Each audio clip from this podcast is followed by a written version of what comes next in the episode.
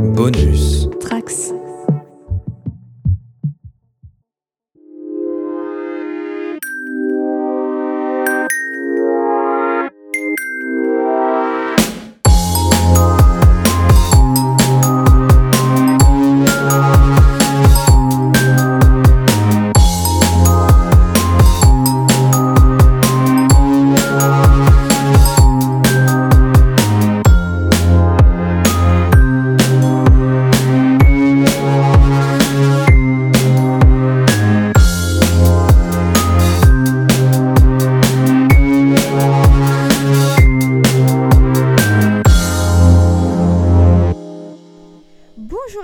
À tous et bienvenue dans le Lemon Adaptation Club, le podcast consacré aux adaptations en tout genre.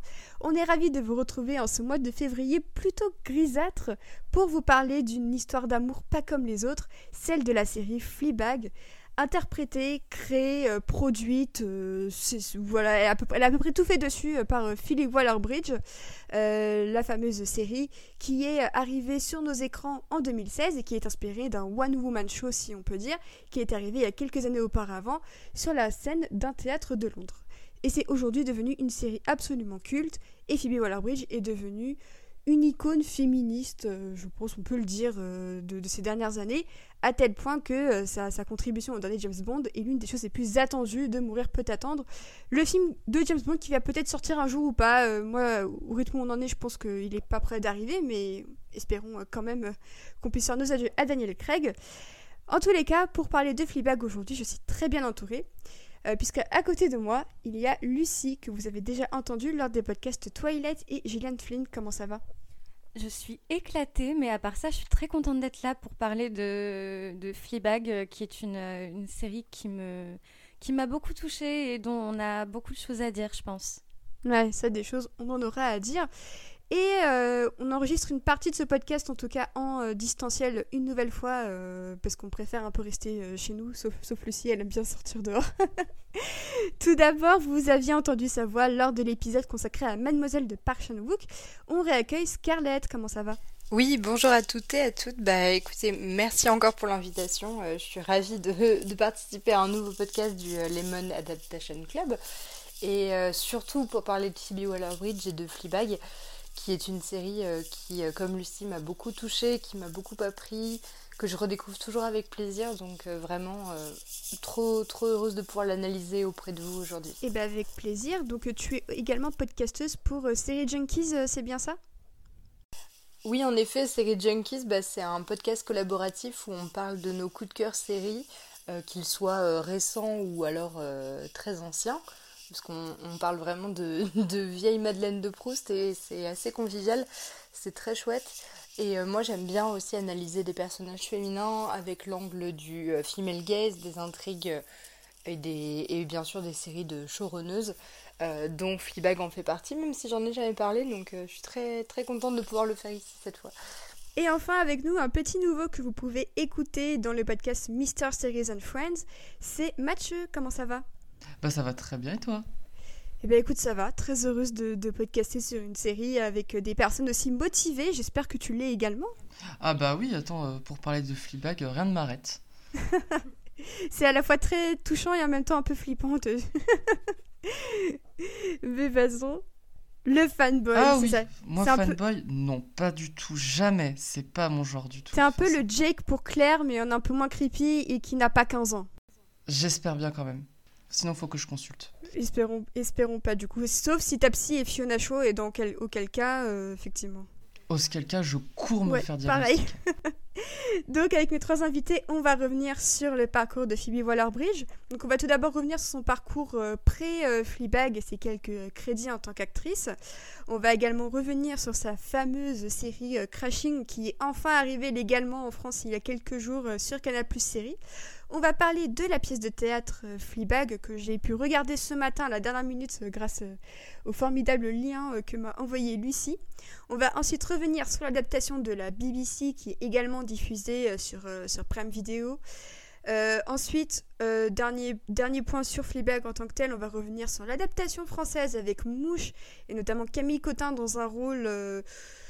voilà, je, pense que vous avez compris au ton de ma voix que ce ne sera pas le passage le plus positif de ce podcast. Et dernière petite partie, on va revenir sur l'après Fleabag de Philly Waller-Bridge, avec notamment les séries qu'elle a produites et puis ses nouveaux crédits en tant que scénariste euh, euh, et actrice aussi, que ce soit au cinéma ou même dans des clips. Comme quoi, tout peut arriver. Donc on va commencer avec Philly Waller-Bridge qui est donc une actrice, réalisatrice et scénariste anglaise qui est née un 14 juillet à Londres. Plus, plus british que ça, tu ne fais pas. Donc elle a 35 euh, ans, donc autant dire qu'il euh, y a encore de fortes chances qu'elle puisse être dans, dans l'industrie, je pense, encore quelques dizaines d'années et on ne peut que s'en réjouir. Elle a un frère qui s'appelle effectivement, elle a un frère qui s'appelle Jasper et qui est manager dans l'industrie musicale et sa sœur est plus connue puisque c'est Isobel Waller-Bridge dont vous avez entendu les partitions sur Fleabag et aussi euh, l'an dernier sur euh, la bande son du film Emma qui est l'adaptation du roman de Jane Austen. Donc euh, si, si ces notes vous disent quelque chose, c'est tout à fait normal. Donc, euh, Philly Waller-Bridge est une diplômée de la Royal Academy of Dramatic Art et elle a fondé avec Vicky Jones, dont on va reparler tout à l'heure, une compagnie théâtrale qui s'appelle Dry White en 2007. Elle a commencé dans la pièce Warring Trade au Soho Theatre en 2009, un théâtre qu'elle connaît plutôt bien puisqu'elle va y revenir quelques années plus tard. Et puis elle, elle euh, commence un peu à être actrice à la télévision puisqu'elle apparaît dans la saison 2 de Broadchurch, l'anglaise pas l'américaine, qu'on se comprenne bien. Et enfin, euh, petit fun fact que je partageais un peu hors antenne avec euh, les autres invités, c'est que elle a tenté d'être castée dans la série Downton Abbey, qui est une autre sommité euh, anglaise. Et en fait, elle a voulu jouer l'un des, rôles principaux de l'une des sœurs Crawley. Et en fait, elle n'a pas été prise parce que pendant qu'elle était censée jouer un essai un peu dramatique, et ben en fait, elle a fait rire le réalisateur. Et je trouve que c'est une anecdote qui aurait parfaitement sa place dans Fleabag. je pense que si Fleabag avait tenté d'être comédienne, ça aurait pu lui arriver. Et en soi, elle n'est pas seulement qu'actrice, donc on l'a dit, puisqu'elle écrit aussi des pièces de théâtre. Et en 2013, euh, elle écrit et elle interprète Fleabag, euh, qui va ensuite être l'adaptation qu'on connaît. Et en soi, euh, le, le One Woman Show Fleabag, en fait, a été réalisé par Vicky Jones, dont on a un peu parlé puisque c'est une grande amie euh, de Waller-Bridge et une grande collègue aussi, et dont on reparlera un petit peu tout à l'heure, puisqu'on va parler aussi un, petit peu tout à l'heure de la série Run, euh, parce que oui, on, l'a regardée pour ne pas que vous ayez à le faire. Euh, du coup, on va parler de sa première partie de, carrière, et notamment l'une de ses, de ses premières grosses séries, c'est la série Crashing. Est-ce que vous l'avez vue ici? Je l'ai fini ce matin. Oui. Comme quoi? Je l'ai vu il y a un an et demi, mais ça reste frais. Alors c'est une des séries que j'ai découverte à Série Mania il y a quelques années quand euh, c'était encore au, Forum des Halles euh, à Châtelet, à Paris donc, parce que maintenant euh, le festival s'est exporté à Lille. Et vraiment ça avait été programmé dans la nuit des comédies et c'était excellent. Donc j'en ai un très très bon souvenir et puis ça va avec le festival évidemment. Mais euh, je l'ai revu avec plaisir là sur, euh, sur Canal. J'ai revu les, les, premiers épisodes et vraiment euh, c'est tellement drôle et petit bonus pour ce générique qui est trop trop cool. Ouais, pareil, bah, du coup moi je l'ai découverte pour préparer ce podcast et, et, ça a vraiment été un plaisir de, découvrir cette, cette mini-série, donc six épisodes d'une vingtaine de minutes, qui raconte un peu la, la colocation d'une bande de, de, de de trentenaires à peu près qui vivent dans un hôpital désaffecté euh, dans Londres. Et en soi, c'est des profils hyper différents. Donc on a, euh, on a l'agent immobilier, euh, on a des, des, des, personnes qui bossent dans des bureaux, on a un qui est un restaurateur dans un formidable restaurant dont je pense on, va reparler. Bref, c'est vraiment une galerie de personnages hyper, hyper hétérogènes. Euh, et, vraiment gros coup de cœur et on sent déjà pas mal de, de Waller-Bridge dans l'écriture et on sent que euh, cette série est quand même un peu un galop d'essai euh, pour Fleabag. T'en penses quoi Lucie? Mais on, sent très bien qu'il y a déjà des, des thèmes qu'elle va réaborder plus tard dans son écriture. et du coup, j'ai fini la série ce matin parce que je l'ai découverte aussi pour le podcast. Et en fait, je me faisais cette remarque dans ma tête que euh, en, fait ça m'évoquait un espèce de, mélange. C'est l'enfant euh, que New Girl et Skins auraient pu avoir en fait. Et ça m'a fait beaucoup rire et surtout que c'est des thèmes euh, qui sont qui sont évoqués dans la série, qui sont non pas les, les mêmes que dans, dans, Skins, évidemment, parce que ça s'adresse pas à la même génération, mais on se retrouve confronté, comme dans Fleabag par la suite, à des problématiques qui vont toucher euh, des, des, gens en fin de vingtaine, début de trentaine. Je suis plus un enfant, je suis plus un adolescent, comment je fais? J'ai des nouveaux problèmes à affronter. Euh, et, Crashing, c'est vraiment une série qui est très très pertinente à ce niveau-là, j'ai trouvé. Ouais, et puis Phoebe Waller-Bridge a décidé de les faire euh, squatter ensemble à un hôpital euh, désaffecté, ce qui est assez original et qui ouvre un peu quand même le côté trash de la série, je trouve. Enfin, trash, trashouille gentillet quand même, parce qu'on n'est pas dans Skin, justement. Mais c'est drôle, enfin, je trouve que ça c'est pas une colocation finalement euh, classique, c'est ils, sont en mi-colocation, mi-squat dans un hôpital désaffecté et c'est assez représentatif en fait de la de l'adolescence euh, de j'aime pas trop ce mot, c'est un peu relou.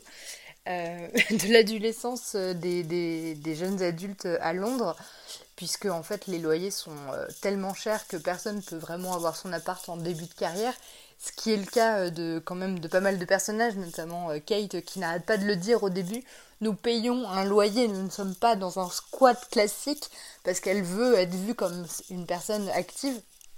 Et du coup, ça rend encore plus le, running gag très très très drôle. Et c'est très original et c'est ce qui m'avait vraiment frappé, même quand j'avais pas encore revu la série, c'était de me dire Ah oui, c'est vrai que c'était euh, un crashing justement dans un, dans un hôpital désaffecté de Londres et c'est vrai que personne ne leur dit rien. Et ça a l'air d'être quand même un endroit assez, euh, assez rêvé quoi. Ouais, et, euh, et c'est marrant parce que j'ai reconnu plein d'objets de chez Ikea. Et du coup, tu sens un peu la débrouillardise en mode euh, les, petites bougies, les tables de chevet, euh, les lits. Et c'est vraiment, ouais, c'est à la fois des intérieurs un peu cosy, n'empêche que la, la chambre du, du, couple principal est genre trop belle et trop stylée, je l'avais trop. Et en même temps, tu te dis que c'est derrière les apparences, il y a quand même autre chose qui se joue et que effectivement, il y a, c'est une situation qui leur permet de cristalliser leurs problèmes et un peu en fait de les éviter. C'est-à-dire que c'est une zone où ils, essaient un petit peu d'éviter euh, de penser à leur avenir, à leur famille, euh, à, leur, euh, à leurs orientations sexuelles aussi. pour pour l'un d'entre eux, qui, est un personnage assez incroyable et qui est vraiment un, un Schmidt de New Girl mais en version anglaise que je trouve assez, assez fou. Et d'ailleurs, euh, voir que l'acteur a ensuite joué dans euh, Bridgerton, euh, j'étais un peu en mode What the fuck? Et en fait, c'est hyper violent. Mais alors, on, parle bien du personnage qui est joué par Jonathan Bailey, du coup, qui n'avait pas joué dans Broadchurch aussi, d'ailleurs. oui, donc en fait, je pense qu'elle l'a totalement dépêché suite à son apparition dans la série. Il est extraordinaire. Il est juste extraordinaire. Il m'a donné des, vibes de mi Schmidt, mi Jake Peralta. J'ai adoré ça. ouais, ouais. Et puis moi, moi j'ai un énorme crush sur. Euh, alors je crois que son nom c'est Julie Drey. Et c'est elle qui joue Mélodie. Euh, qui est une artiste française, mais euh, dont on apprend à la fin de la série qu'en fait elle est jamais allée en France, donc c'est un peu la c'est un peu la vadrouille de, Mélodie. Mais vraiment tous les personnages, je trouve, sont, hyper attachants. Euh, il y a une scène aussi qui m'a fait penser à The Office quand euh, le personnage de Lulu, donc qui est joué par Phoebe Waller-Bridge, euh, se, casse la gueule dans un curry. Ça m'a fait penser à Kevin et son chili con carne dans, dans The Office. Du coup, on sent que c'est on sent que c'est hyper référencé de la part de, de Waller-Bridge, mais on sent aussi que dans sa manière d'écrire les, les, personnages féminins, euh, elle pose déjà un petit peu les jalons euh, qu'elle va reproduire pour euh, la version télévisée de Fleabag, puisque on rappelle qu'en fait Crashing et Fleabag sont sortis la même année à la télévision anglaise, mais que donc le, One Man Show est sorti, enfin le One Woman Show, à chaque fois je confonds ça, le One Woman Show est sorti en 2013 et c'est super intéressant je trouve de voir la différence d'écriture entre, euh, entre le théâtre et la télévision. Le fait que Crashing soit une fable un peu chorale, là où sur Fleabag c'est quand même hyper recentré sur un seul personnage et, euh, et je trouve justement que t'as pas meilleur écart pour prouver le talent de Waller-Bridge que de, de, de, parler à la fois de Crashing et de Fleabag. C'est vraiment une preuve que euh, même si on on sent que certains personnages sont un petit peu inspirés quand même euh, du One Woman Show, bah, ils ont quand même chacun leur authenticité et je pense notamment à Kate qui, euh, qui ressemble un petit peu à Claire dans cette manière un petit peu d'être très froide, euh, d'être hyper controlling avec un métier de bureau un peu bullshit job mais, mais bien payé. Enfin, il y a des similitudes, mais justement, je trouve que ça crée un univers hyper. je dirais pas hyper cosy parce que Fleabag, c'est quand même dur sur certains thèmes. Mais je trouve que Crashing, c'est quand même un univers dans lequel tu as envie de te lever et genre, c'est limite une série que tu sens que tu peux te la remater chaque année quand ça va pas sur deux soirées tu te fais euh, trois épisodes et, et c'est hyper euh, c'est hyper cool à regarder quoi. Et euh, excuse-moi Mathieu. J'ai trouvé que malgré le, le fait que la, la, série est un peu comme un, espèce de, de cocon pour Crashing, moi j'ai des, des scènes où vraiment j'ai été très très mal en fait parce que tu sens qu'il y a euh, comme il va y avoir après dans Fleabag, il y a des trucs qui travaillent l'écriture de Phoebe Waller-Bridge, qui sont des choses euh, très sombres. Je pense notamment à la, hum, mais du coup pour l'avoir euh, vu entre hier et, ce matin, Crashing, il y a une scène où le personnage de Kate est complètement, complètement bourré euh, elle se couche dans le lit de son, son petit ami et elle lui dit totalement ivre morte que euh, toute sa vie, enfin depuis qu'elle l'a rencontré, elle a fait semblant de l'aimer, elle a fait semblant d'être amoureuse de lui.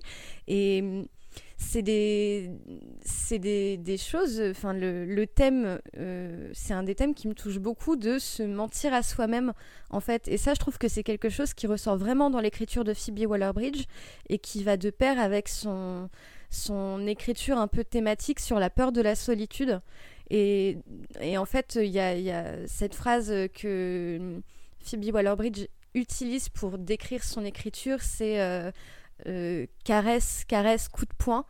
Et c'est un truc qu'il y a déjà dans Crashing. Ben, c'est exactement ce que, ce que j'allais dire. Enfin, c'est ce qu'on vraiment qu'on ressent en voyant la série, c'est que dès les cinq premières minutes on est complètement avec les personnages, on a l'impression de les connaître déjà, on connaît parce qu'il y a certaines séries où au bout de cinq épisodes, j'arrive toujours partir à retenir leur prénom. Ici, on sait leur motivation, on a leur background, on sait ce qu'ils vont faire, on a déjà les relations entre eux. Et en plus de ça, euh, même s'ils sont super drôles et la seule chose euh, à laquelle ils pensent, c'est rire, s'amuser et baiser, euh, derrière ça, ils disent vraiment jamais la vérité entre eux. C'est ce que tu disais. Et c'est une série pleine de faux semblants où derrière euh, une phrase très anodine se cache mille choses. Et euh, on retrouve encore ça à nouveau dans, dans Fleabag. Et dans Fleabag, c'est complètement exacerbé. Mais déjà là, j'ai trouvé ça super intéressant et tu passes du rire aux larmes en, quelques secondes, c'est vraiment impressionnant. Et puis même, euh, je trouve que la, structure de chaque épisode pourrait être limite l'acte d'une pièce de théâtre. Je pense notamment à l'épisode 3, avec ce fameux dîner et les trois curies qui se passent limite en, huis clos. Euh, autour d'une table et qui est sûrement mon épisode préféré euh, de, Crashing. Et c'est vraiment un petit jeu, euh, un petit jeu hyper meurtrier. Euh, t'as, Lulu qui sort son ukululu pour, pour chanter n'importe quoi. et puis bah, t'as la progression avec chaque curie qui, se déroule de plus en plus mal et bah, le dernier est même pas mangé. Et, je trouve qu'on sent à quel point aussi elle arrive à, à retranscrire un peu cette idée de cocotte minute et que chaque, euh, chaque univers qu'elle crée, c'est une cocotte minute qui n'attend que de bah, d'exploser quoi en plein vol. Et en fait, c'est vraiment euh, un, je pense, Phoebe Waller-Bridge est vraiment une génie de la comédie pour ça, parce qu'elle arrive vraiment à faire des tensions. Euh, elle, elle, arrive à manipuler l'intimité de ses personnages pour faire ressortir tous les non-dits qui sautent aux yeux en fait du spectateur, que ce soit dans Crashing ou bien dans Fleabag. Surtout dans Fleabag, ça a été très exploré puisque on suit aussi un personnage principal avec ses relations proches. Et en fait, tous les non-dits de, cette famille, de ce que elle, elle n'arrive pas à formuler à travers la parole, nous sautent aux yeux. Et cette tension, je trouve, qu'elle arrive à, maîtriser vraiment de bout en bout par la mise en scène, par le dialogue, par le, jeu de regard, le, son jeu avec la caméra, tout ça c'est hyper bien maîtrisé et vraiment, bah, plus il y a de tension, plus les, situations comiques sont puissantes également. Et du coup, c'est vraiment, incroyable ce qu'elle arrive à faire avec la comédie. Je suis, hyper d'accord.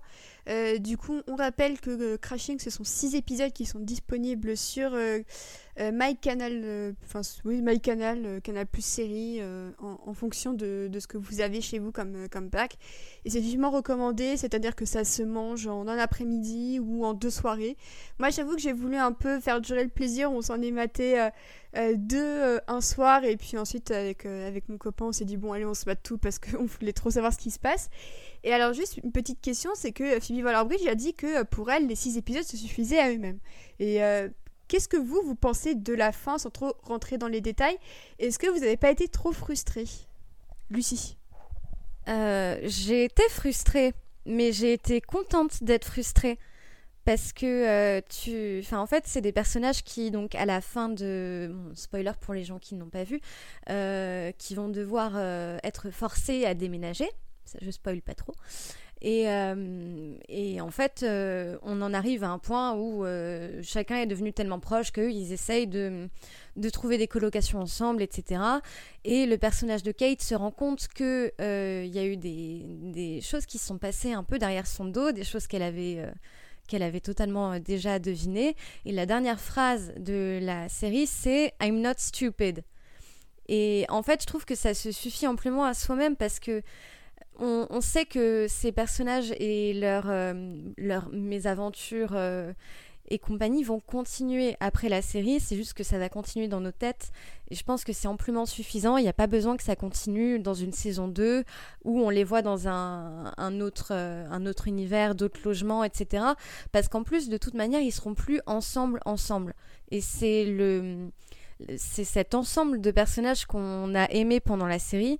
Donc, de toute façon, de les voir séparés, euh, ça, n'aurait, ça aurait finalement beaucoup moins d'intérêt, en fait.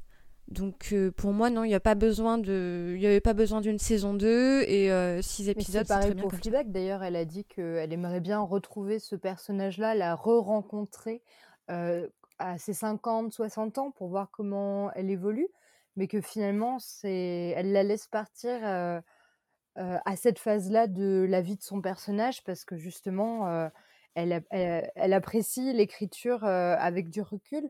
Donc, je suis assez d'accord avec vous tous et toutes par rapport à ça. Ouais, ouais, moi, ce que je pense aussi, c'est que en plus d'être séparés physiquement, c'était des personnages qui étaient totalement centrés autour de l'autodestruction. Et à la fin de la série, finalement, ils se disent leur cas de vérité. Donc à partir de là, leur relation évolue et même si leur amitié peut perdurer, elle ne sera plus la même qu'avant. Donc avoir euh, Crashing, en tout cas dans la même forme ou le même ton, ça sera plus possible. Et euh, Fleabag était conçu aussi pour n'avoir qu'une seule saison, et c'est que trois ans plus tard, je crois qu'il y a une saison 2 finalement. Et elle l'a écrit a posteriori, elle l'avait pas en tête. Et on est quand même sur quelque chose de très différent de la saison 1. Même si dans la forme c'est la même, les thématiques sont plus les mêmes. Donc si saison 2 de Crashing il devait y avoir, moi je pense que ça devrait se faire dans plusieurs années et avec un ton complètement différent. Donc de ce qui en est maintenant, on peut s'arrêter là, c'est très bien. Très bien. Donc euh, une nouvelle fois, on vous recommande Crashing. C'est un vrai petit plaisir de sitcom euh, anglaise et euh, il y a de fortes chances que vous puissiez beaucoup rire devant et peut-être vous retrouver dans certains personnages. On va passer maintenant, effectivement, on va passer maintenant à la pièce de théâtre Fleabag, donc jouée pour la première fois en 2013. Euh, est-ce que quelqu'un veut se dévouer un peu pour présenter un peu le dispositif de la pièce Je vois que Lucie lève la main à côté de moi, donc je vais lui laisser la parole pour qu'elle vous présente un peu qu'est-ce qui se passe dans Fleabag? Bah écoutez, je vous ai envoyé un, petit lien oui transfert, je vais bien me dévouer.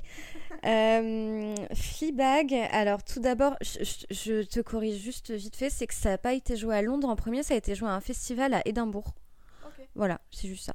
Et euh, alors, euh, si je puis me, me, permettre de faire un tout petit peu la genèse de la pièce, c'est-à-dire que l'idée lui est pas venue tout de suite, tout de suite de monter sur les planches. C'était en 2000, euh, fin des années 2000, je crois. Euh, une amie à elle, euh, dont je ne me rappelle plus du nom et je m'en veux, qui est la créatrice du podcast The Guilty Feminist, euh, qu'il l'avait invité à une soirée, euh, une soirée euh, stand-up, écriture, etc. Et qu'il avait mis au défi de passer pendant 10 minutes en inventant un personnage, une situation, etc. Et en fait, Fleabag, à la base, avant d'être une pièce et avant d'être une série à succès, ça a été un personnage exploré pendant juste 10 minutes devant un public, alors que Phoebe Waller-Bridge n'avait jamais fait ça. C'était la première fois de sa vie qu'elle jouait, euh, entre guillemets, officiellement, à part au cours de ses études. Et, euh, donc, euh, ça nous a donné les graines du personnage qui ont été semées. Et la pièce a été financée et montée par un Kickstarter. J'ai lu un article tout à l'heure en venant qui en parlait. donc, donc voilà, en fait, ils ont, enfin, elle et, et Vicky Jones ont, réuni de l'argent par, euh, par un crowdfunding pour pouvoir monter leur pièce, qui a été jouée pour la première fois au Festival de Édimbourg en 2013, et qui est tout simplement bah, un one-woman show, littéralement, parce que euh, c'est presque le même dispositif qu'un stand-up, au sens où c'est Phoebe Waller-Bridge pendant 1h20 euh, à peu près, qui est posée sur un tabouret. Euh, avec juste des, effets de lumière, euh, c'est-à-dire une douche, euh, de temps en temps des lumières de couleur, etc., pour changer d'ambiance au fur et à mesure que la pièce évolue. Et elle s'adresse au public, tout simplement. C'est-à-dire que hum, c'est pas vraiment un monologue au sens où, dans un monologue, un personnage se parle plus ou moins à lui-même. Là, il y a une vraie interaction qui se crée avec les spectateurs. Et les seuls moments où justement elle, elle casse ce lien qu'elle a créé avec le public dans son écriture, c'est pour s'adresser à d'autres personnages qu'elle joue aussi. En fait, elle joue tous les personnages et donc du coup, c'est plus une, euh, une pièce qui est finalement, comme la série, basée sur une relation avec le public, plutôt qu'avec les autres personnages qui sont finalement qu'un un prétexte pour, pour que cette jeune femme euh, qui n'a pas de nom non plus dans la, dans la pièce euh, si ce n'est le titre qui est lui aussi Fleabag, et donc on en déduit son nom, son surnom. Euh, euh, je sais plus ce que je disais, c'est très bien. mais en gros, bon, avec plus le public que les personnages, au fur et à mesure où on, découvre l'histoire de cette femme qui se confie à nous. Très bien, après ce très beau tunnel de Lucie, euh, du coup, qui euh, parmi vous, à part euh, Lucie et moi, a vu la pièce? Moi que j'ai vu, oh, oh. Oh, que j'ai vu grâce à Lucie et son super lien se transfère. Merci Lucie, parce qu'elle est très difficile à trouver. et, donc j'avais vu en plus Mouche en premier, donc qui est l'adaptation française de Fleabag, dont vous tout parlera tout à l'heure. Et je l'ai vu il y a deux jours et j'ai été très surpris parce qu'à la fois, euh, donc les dialogues sont les mêmes à 95%, euh, mais il y a vraiment un travail d'adaptation entre la pièce de théâtre et la série. À la fois dans, dans la mise en scène, parce que euh, donc, là, elle est toute seule dans le noir avec juste une petite lumière de temps en temps. Et, et quelques voix off. Dans la série, ben, il y a d'autres personnages, il y a les décors, ça aide à, à fournir l'univers. Mais dès la pièce, elle arrive vraiment à ce qu'on rentre dans son univers, dans sa tête, et, euh, en 1h20, on, a, on connaît ce personnage comme si ça faisait, euh, comme si c'était un membre de notre famille. Et, euh, et puis, je ne sais pas si c'est à cause ou pas de la télévision, mais il y a quelques blagues qui ont été coupées qui sont aussi très réussies dans la pièce de théâtre. Et la fin qui est la même, mais le moyen d'arriver à cette fin est différent. Et je pense que je l'ai même plus apprécié dans la pièce de théâtre que dans la série. Peut-être parce que aussi la, la série, je l'ai vue déjà 4-5 euh, fois, donc maintenant je suis habitué, je pleure moins. Mais euh, elle m'a vraiment touché, cette, fin de pièce. Euh, la manière d'arriver là avec un personnage secondaire qui a beaucoup moins d'importance finalement dans la, dans la série est très touchante, je trouve. Ouais, et puis la dernière phrase qu'on ne dira pas pour, pour ne pas spoiler, mais c'est vrai que ça termine comme du Phoebe Waller-Bridge, quoi. C'est un peu l'équivalent de la dernière phrase de Crashing. Et euh, c'est vrai que moi, j'ai découvert, bah, du coup, la pièce euh, ce matin avec, euh, avec Corentin et il était, euh, il a bien ri aussi et c'est vrai que il était limite un peu frustré de pas être là parce qu'il avait un tas de choses à dire et c'est vrai que la manière dont elle utilise les, médiums que sont le théâtre et la télévision de manière hyper différente, c'est absolument euh, bluffant. Et je pense que la blague qui n'est pas forcément passée, sauf si j'ai, sauf si j'ai déjà oublié la série, c'est celle de Harry qui euh, vomit sur ce pauvre monsieur en train de chier aux toilettes. C'est incroyable.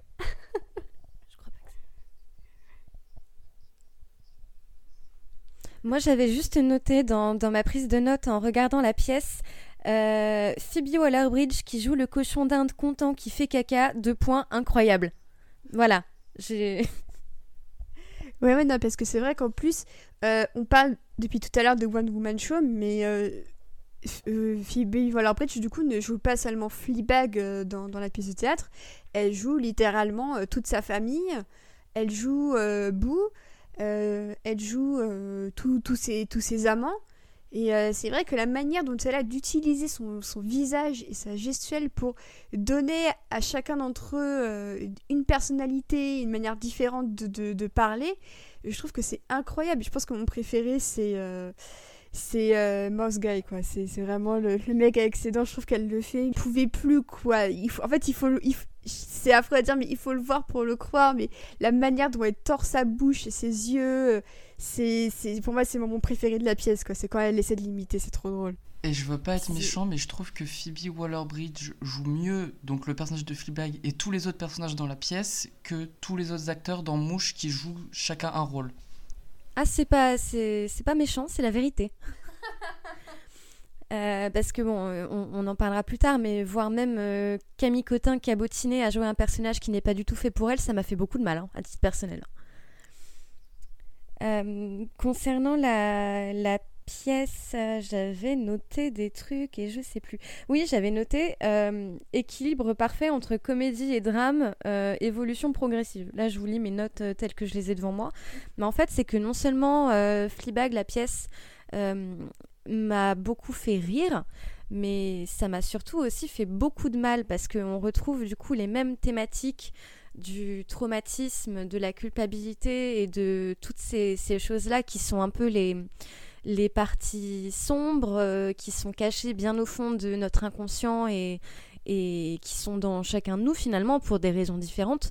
Euh, mais ça m'a vraiment beaucoup plus frappé dans le One Woman Show parce que c'est vraiment 1h20 euh, en tête à tête avec Phoebe Waller-Bridge qui, qui, qui vit son, son traumatisme d'avoir perdu sa meilleure amie en temps réel. Et comme à la fin de la saison 1, euh, au début, pendant les trois quarts de la pièce, on, ne comprend pas en fait ce qu'elle a. On se dit mais mm, Enfin, euh, on, suppose que c'est pour d'autres raisons, et quand vient le moment d'apprendre euh, que bah, c'est parce que sa meilleure amie s'est suicidée à cause d'elle, ça m'a vraiment fait un, choc presque plus violent que dans la série, parce qu'en étant juste en tête à tête avec Phoebe Waller-Bridge, on n'a pas d'autres d'autres interactions et du coup c'est notre seule, euh, notre seule interlocutrice si je puis me permettre, pendant 1h20 et du coup on, a de la compassion qui se crée, on a un lien qui se crée et de, savoir ça à la fin, c'est comme si ça, ça nous affecte nous aussi beaucoup en tant que, que spectateurs en fait. Et, euh, j'avais lu dans une interview que le, personnage de, de Fleabag, euh, donc, du coup à partir de, la pièce, euh, ça a cristallisé pour Phoebe Waller-Bridge toutes ces, angoisses en fait, que ce soit l'angoisse de bah, justement de perdre sa meilleure amie, de perdre un membre de sa famille, euh, de finir seule, etc. Et que, alors je, cite, enfin je paraphrase parce que je me rappelle plus exactement ce que ça disait, mais elle disait quelque chose du genre quand je vais vraiment pas bien et que je regarde au fond du trou, je vois Fleabag avec du rouge à lèvres qui me regarde et qui me sourit. Et en fait, euh, ça m'a beaucoup touchée parce que ben, justement, pendant toute la pièce, euh, au début, on rigole parce que c'est une nana qui nous raconte euh, ses expériences sexuelles un peu, un peu foireuses, etc., qui est drôle, qui est très intelligente et très vive. Et au final, on, se rend compte petit à petit, quand ça passe de, la comédie à une, une tragicomédie que mais en fait elle va vraiment pas bien et à la fin on a juste envie de, lui dire mais ma pauvre fille t'as besoin d'aide viens je te fais un câlin ouais c'est vrai Et puis, euh, c'est vrai qu'elle utilise vraiment ça euh, dans la mise en scène pour les deux médiums, parce que euh, la série a été diffusée sur plusieurs semaines, donc c'est une série, et en plus en diffusion hebdomadaire, tu as le temps de t'attacher au personnage, d'apprendre à le connaître, de le digérer. En 1h20, c'est forcément beaucoup plus ramassé et beaucoup plus intense. Et même si les scènes de la série se retrouvent dans la pièce de théâtre et sont identiques, elles n'arrivent pas au même moment. Et alors que dans la série, on a juste des petits flashs où on voit Boo pendant 5 secondes parfois ou maximum 2 minutes tout au long de la série, il y a un mystère qui se développe, on se dit il a dû se passer quelque chose qui est grave, on ne sait pas quoi, on veut savoir. Et le moment où on va le savoir, ça va être très difficile. Alors que dans la série, c'est plus elle a le regard fuyant, elle regarde vers le sol, elle sort de son histoire en plein milieu de son spectacle, elle nous parle d'autre chose parce que ça la tracasse, et puis après elle revient comme si de rien n'était à, son histoire principale qui est ses histoires, euh, ses histoires d'amour, ses histoires sexuelles. Et le moment où vraiment elle s'ouvre à nous et nous livre cette vérité très violente, marche, fonctionne du feu de Dieu, je trouve. Et est-ce que la prise à partie du, public elle n'est pas plus intense dans la pièce de théâtre justement parce que tu es face à elle? Est-ce que justement le fait qu'elle bon, elle casse le quatrième mur dans Fleabag, mais est-ce qu'on met pas peut-être un peu plus de temps aussi dans la série à s'attacher à elle, par ce procédé?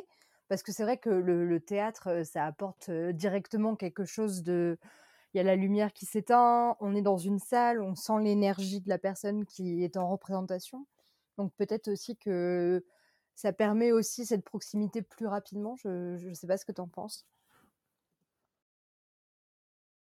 Peut-être, oui. Mmh, après, c'est plus personnel, mais le voir en représentation filmée est pour moi beaucoup moins fort que le voir sur scène.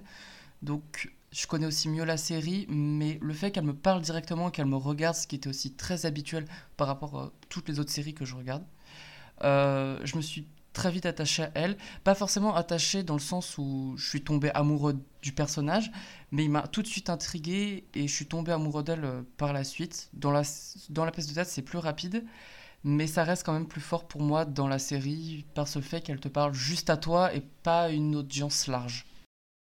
Là, je, je suis d'accord avec Mathieu.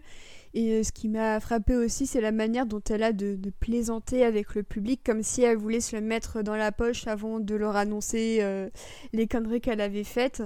Et euh, t'as l'impression que dans, la, série, on y reviendra un peu plus tard, mais c'est vrai qu'il y a aussi ce, délai un peu nous expliquer ce qui se passe en faisant quelques blagues.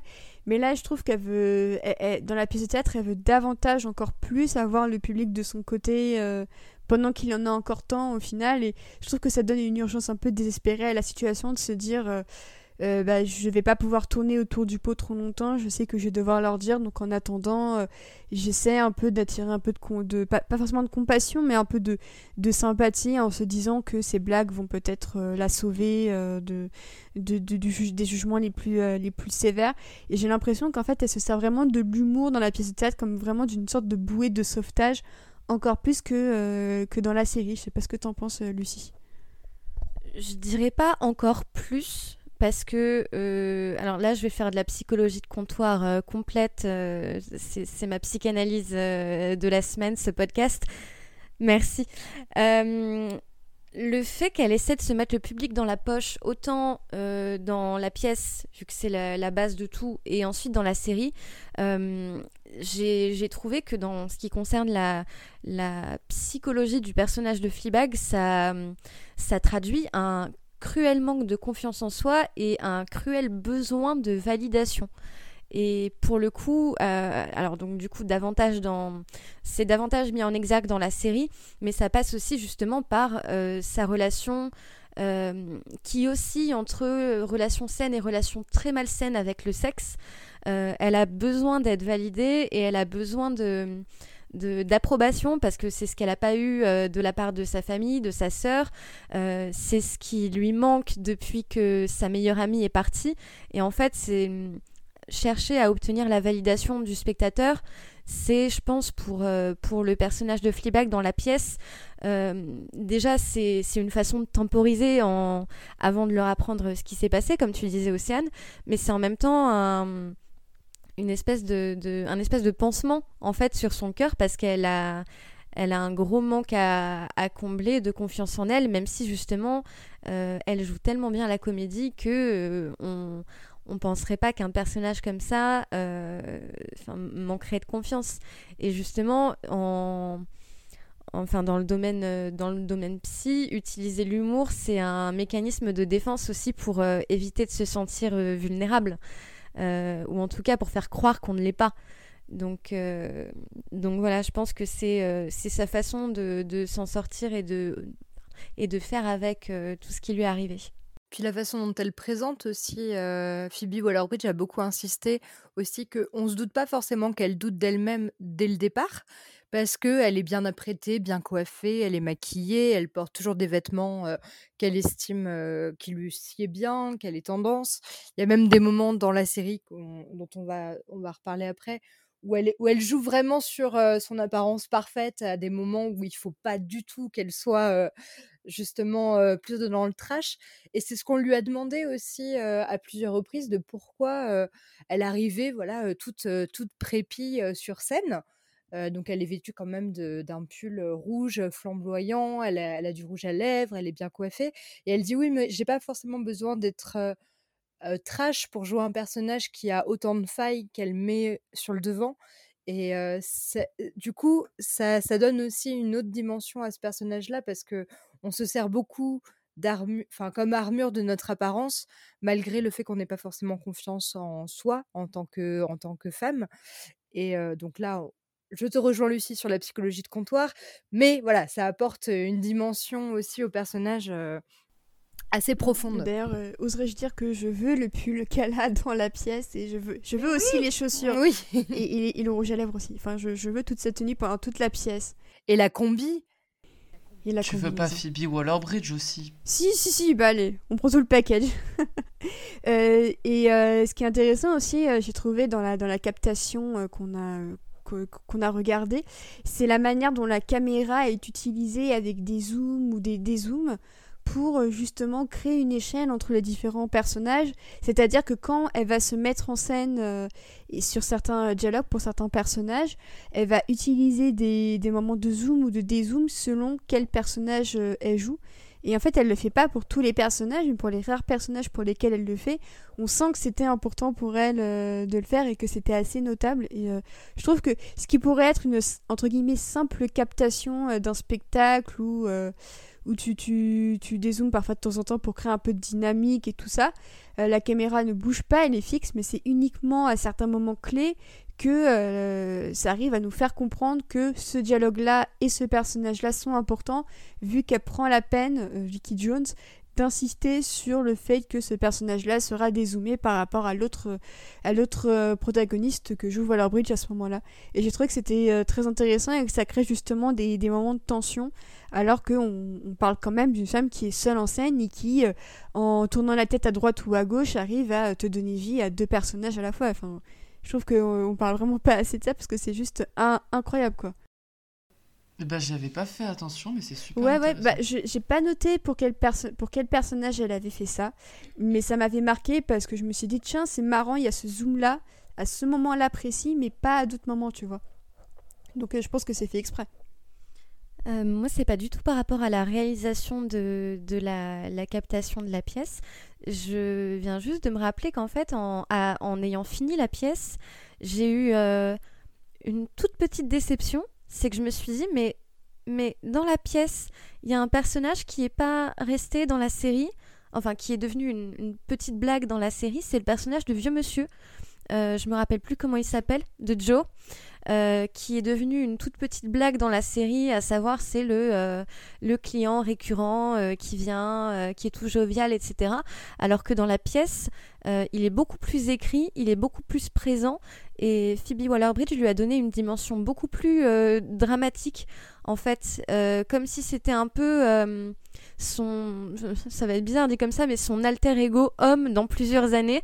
Euh, qui, joue de, qui joue de la guitare euh, pour euh, se mettre en spectacle, pour faire comme si tout allait bien, alors qu'en vrai, il est totalement détruit dans sa vie, etc. Et c'est un personnage dans lequel Fleabag se reconnaît beaucoup. Et du coup, j'ai trouvé ça très dommage de ne pas l'avoir gardé dans la série. J'aurais été curieuse de voir ce que ça aurait donné. Ouais, et surtout que je trouve que la fin de leur, de leur arc dans, dans, de théâtre est vraiment très très émouvante, où c'est littéralement Fleabag qui se met à nu devant lui et, lui qui, qui, comprend ce qui se passe, mais qui fait marche arrière et, qui n'y va pas, quoi. Et c'est c'est un peu une sorte, pas de brouillon, mais c'est un peu... On sent qu'elle a tenté des choses avec Joe, qu'elle va ensuite tenter avec Lord Priest. Euh, et c'est euh, et c'est très intéressant effectivement et c'est j'adore la manière dont elle fait la voix de, de Joe elle lui donne une voix de bonhomme et tout ça. Et, euh, et, et, je trouve que c'est limite effectivement un des personnages les plus attachants et c'est ce que Corentin me disait tout à l'heure quand on regardait la pièce c'est que pourquoi elle l'a pas gardé dans la série quoi. C'était un peu le l'équivalent pour les fans du Seigneur des Anneaux de Tom Bombadil dans Seigneur des Anneaux qui n'est pas dans les films si, si je puis me permettre c'est c'est un peu ça l'équivalent. Mais en ça c'est vrai que je trouve que c'est aussi un, un, très beau personnage. Et c'est vrai que c'est dommage de l'avoir réduit un petit peu en gimmick un peu comique dans la saison euh, surtout dans la saison 2 avec euh, le chatty euh, Wednesday dont on reparlera. Mais c'est vrai que c'est mon seul petit regret et en même temps, euh, j'ai envie de dire comment elle aurait pu mettre ça en scène. Est-ce que ça aurait pas fait trop, mine de rien? Parce que c'est vrai que déjà dans, la pièce de théâtre, elle, met quasiment toutes les personnes de la, au moins de la saison 1 en scène. Euh, sauf euh, la belle-mère qui est la grande inconnue un petit peu et qui du, du, coup je pense que ça a pu être un peu plus facile pour Olivia Colman que pour d'autres acteurs de se glisser dans la peau de ces personnages là mais, euh, mais effectivement, c'est vrai que Joe reste effectivement euh, mon petit euh, regret. Est-ce qu'il y a d'autres aspects de la pièce dont vous vouliez un peu parler? Bah, Moi, pas spécialement, à part ma grande déception justement, c'est qu'il n'y ait pas la marraine dans la pièce. C'était mon attente, voir comment elle allait l'interpréter. Et elle n'y est vraiment pas du tout, à part un ou deux dialogues, ça m'a déçu. Et dans mes notes, on l'a déjà dit, mais j'ai noté littéralement Hilary, le cochon d'Inde, on n'en sait plus sur elle. Juste pour Phoebe Waller-Bridge qui imite Hilary, le cochon d'Inde, c'est magique, j'adore. On est d'accord là-dessus, je te remercie. la pièce pour le cochon d'Inde. Bon, par contre, la fin d'Hilary est aussi un petit peu. Euh, c'est un petit peu déprimant. Oh là là. Ouais, ouais. J'ai adoré ça. Enfin, pas déprimé, mais j'ai adoré euh, cette fin. Ouais, ouais, c'est euh, une fin un peu choquante. Et je trouve que justement, l'utilisation euh, très discrète des, des, des bruitages pour créer une ambiance, je trouve que le moment qu'ils ont choisi pour, pour illustrer ce qui se passe avec Hilary est fort bien choisi. J'ai vraiment pas envie de vous spoiler ce qui se passe parce que je pense que il y a quand même un intérêt un peu au shock value dans ces cas-là parce que c'est une fin très très différente euh, de, la série. Et je trouve qu'en fait, ça aurait été limite été un peu trop trash et sombre euh, dans la série, euh, qui se termine quand même sur une note très très dark, malgré le rayon de soleil qui revient un peu à la fin et qui rejoint ce qui se passe dans la série où Fleabag se voit décerner un nouvel essai pour avoir un prêt pour éviter que le Hilaris Café puisse fermer. Mais là, en tous les cas, c'est vrai que pour ne serait-ce que pour bah, le pauvre Hilary, c'est quand même une autre paire de manches. Mais je trouve ça intéressant de voir la fin que entre guillemets, elle offre à Hilary alors que le café s'appelle comme ça justement. Et en fait, je trouve que ça ça appuie paradoxalement un peu mieux la dimension de deuil qu'elle fait de Boo. Euh, c'est-à-dire que euh, à la fois elle se bat pour continuer à avoir le café et en même temps euh, bah c'est un peu kill your darlings quoi. C'est un peu on, sacrifie un peu l'essence de ce qui fait le café sur sur sur certains aspects. Et du coup je trouvais ça intéressant de, de voir qu'on lui accordait quand même une, une nouvelle chance alors que il s'est passé des trucs un peu graves avec Hilary quoi je trouvais que c'était intéressant d'observer ça, mais je, suis quand même un peu contente que euh, la saison 2 ait fait survivre le café et qu'il fonctionne bien, parce que euh, je pense que sinon, même pour, euh, même pour Waller-Bridge qui aime la tragédie, je pense que ça aurait été trop de choses en fait. Eh bien écoutez, je pense qu'on a assez bien parlé de la pièce, donc merci encore à Lucie de, de ce lien euh, oui transfert qui nous a un peu sauvé la vie. Je sais que euh, la, pièce avait été euh, mise à disposition l'an dernier, je crois, pour occuper les, Britanniques pendant le, premier confinement. Pour, pour, réunir des fonds pour la recherche justement pour lutter contre la Covid-19. Effectivement. Donc voilà, c'est que Phoebe Waller-Bridge a le cœur sur la main.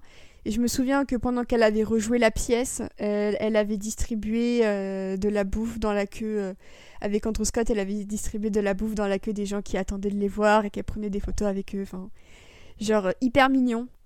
Franchement, oui. J'étais hyper jalouse et hyper envieuse. Et euh, j'espère que, genre, dans 20 ans, elle rejouera la pièce avec le troisième acte qui serait la troisième saison. Mais oui. Mais déjà, tu vas voir la pièce. T'imagines, déjà, tu vas voir la pièce tu peux rencontrer avant Phoebe et Andrew ensemble qui te donnent à manger. Mais c'est fabuleux. Mais on est sur. Moi, déjà, les gens qui me donnent à manger, j'adore ça. c'est Phoebe et Andrew. Voilà. c'est ça. On, me nourrit. Ah bah, je sais que tu vas passer un bon moment. Il y a plein de pièces de tête que j'aurais voulu voir dans ma vie, mais c'est vrai que celle-là. Euh, et, ce, qui, ce qui est intéressant, c'est que j'imagine personne d'autre que Phoebe Waller-Bridge pour la jouer. C'est-à-dire que si. Euh, ah, bah si, justement. Je, je suis désolée, j'ai pas fait bien mes recherches, je suis le pire, mais euh, elle a été rejouée par une autre actrice qui était amie de Phoebe Waller-Bridge. Et elle disait en interview que justement, euh, c'était très compliqué pour elle de le jouer, mais elle a dû se, pardon, se détacher de l'interprétation de Waller-Bridge pour créer sa propre Fleabag. Et euh, les spectateurs ont dit que ça marchait euh, vraiment bien. Ce qui ne marche pas pour Camille Cotin d'ailleurs. La pauvre, la pauvre Camille Cotin. Moi j'adore Camille Cotin. Si j'adore Camille Cotin. Mais c'est parce qu'on l'adore aussi. C'est pour ça, malheureusement, ça n'a pas marché. Comme quoi, on peut adapter et interpréter Fleabag. Ça, ça peut se faire. Mais pour le moment, pas en France, comme, euh, comme le dit Lucie. Et euh, bah, sur ce, on va passer à la, grosse partie euh, de, cet épisode, c'est l'adaptation télévisée, donc réalisée pour la BBC entre 2016 et 2019. en plus de ça, la saison 2 a raflé un nombre assez impressionnant de Emmy Awards, notamment meilleure série comique et meilleure actrice comique pour Phoebe Waller-Bridge. Andrew Scott avait gagné aussi, je crois? Non? Euh, C'était pas, c'était pas Jodie Comer cette année-là qui avait euh, aussi eu un ah, prix possible. pour son rôle de Villanelle. Je crois que c'était une grosse année effectivement. Euh. Ouais, mais ça a donné. On peut juste faire une courte pause sur la la photo. Est-ce que vous visualisez la photo de Phoebe Waller-Bridge qui oui, est allongée sur un, un fauteuil dans sa robe de soirée avec une euh, cigarette en train de. Oui, J'aspire à ça dans ma vie concrètement. Exactement. Mais c'était. c'est exactement. Voilà, cette photo est un goal. Cette photo, quand on la regarde, c'est vraiment genre. Euh, voilà, elle prend la place qui, qui lui revient et ça fait vraiment du bien, quoi. Bah, toujours la parenthèse euh, Emmy Awards. J'ai regardé la semaine dernière euh, ses discours de, enfin ses, discours parce qu'elle avait, elle avait gagné. Et euh, première fois euh, elle est totalement surprise. Elle dit euh, Writing is very painful. Ensuite, deuxième fois, c'était pour euh, meilleure actrice. Elle dit Acting is very painful. Et en fait, c'est un running gag. Cette femme, je l'adore. Enfin voilà, c'était totalement mérité. Et cette photo, c'est le la cerise sur le gâteau. Puis elle pleurait pour Jodie, elle pleurait aussi pour Olivia Colman, parce que je crois qu'il y, y, a Olivia Colman aussi qui avait remporté un prix pour The Crown. Ah oui, c'était pour la favorite un rôle de reine, hein, comme oui. pour Olivia Colman. Et effectivement, euh, c'est vrai que dans la série, on y reviendra sur le casting, mais c'est vrai qu'Olivia Colman, euh, cœur, cœur, cœur, absolument euh, partout. Du coup, la première saison, et donc même les deux saisons, ce sont six épisodes d'une vingtaine de minutes chacun. Donc autant dire que ça se binge en très très peu de temps, et que je sais que moi, j'avais j'avais bingé la première saison en un après-midi après avoir vu euh, euh, une pastille d'Iris Bray dans euh, Sex and, Sex and the Series, voilà, qui était passée à Série Mania en 2016 ou 2017, je sais plus. Et je sais que elle avait parlé, elle avait rencontré même Phoebe Waller-Bridge, et qu'en fait elle, nous avait montré l'extrait avec avec Fleabag et tout, ça m'avait vachement intéressé. Et du coup c'est pour ça que j'avais regardé la série du coup. Euh, et, vraiment, en un après-midi, j'avais tout regardé. Et quand j'en suis sortie, j'étais en mode euh, Ok, et eh ben, et eh ben c'est super déprimant, mais c'est génial. Mais c'est super déprimant, mais c'est génial. Euh, et du coup, vous, vous, avez ressenti quoi en voyant la série pour la première fois? Alors, moi, je peux te le dire, c'est assez original. J'ai regardé le premier épisode, j'ai trouvé ça sympathique. Et euh, j'ai regardé le suivant et j'ai rien compris et j'ai pas du tout aimé et j'ai arrêté la série. Et quand il y a eu l'annonce de la saison 2, j'ai repris la saison 1, je me suis dit non, laisse-lui une chance, recommence. Et là, j'ai adoré et c'était incroyable. Et pourquoi je n'ai j'ai pas aimé la première fois? C'est parce que j'ai vu le 1 et le site a planté et euh, j'ai regardé l'épisode 6 directement. Donc forcément, en point de vue d'attachement au personnage, ça devient beaucoup plus complexe. Donc euh, juste bêtise de ma part. Et voilà. Mais au moins, c'est un souvenir. Bah, écoute, j'ai presque la même euh, backstory que toi. Euh, au sens où mon lecteur a pas craché. Mais euh, en fait, j'ai mis du temps avant de voir la série. Et en fait, j'avais regardé peut-être les, les, deux premiers épisodes de la saison 1 il y a fort fort longtemps. j'avais arrêté parce que j'ai un, un tic, c'est-à-dire que genre je mets mon lecteur en pause, euh, j'oublie que j'ai l'onglet ouvert quelque part sur mon ordinateur et j'y reviens jamais. Et, euh, c'est terrible, mais ça m'arrive très souvent malheureusement. Et euh, en fait, c'est que pendant le, premier confinement qu'on a eu au mois de mars, que j'ai, je me suis dit bon, allez, la saison 2 elle est dispo, t'as Prime Video, bouge-toi les fesses et revois tout. Et du coup, je me suis bingé non pas que la saison 2, non pas que la saison 1, mais les deux d'affilée. C'est-à-dire que j'ai pris une claque dans ma gueule, mais qui était mais monumentale. Et euh, je crois que je me suis mise euh, vraiment en position latérale de sécurité dans mon lit pendant une demi-heure après avoir fini, quoi. Moi, c'était pas une demi-heure, c'était quatre jours.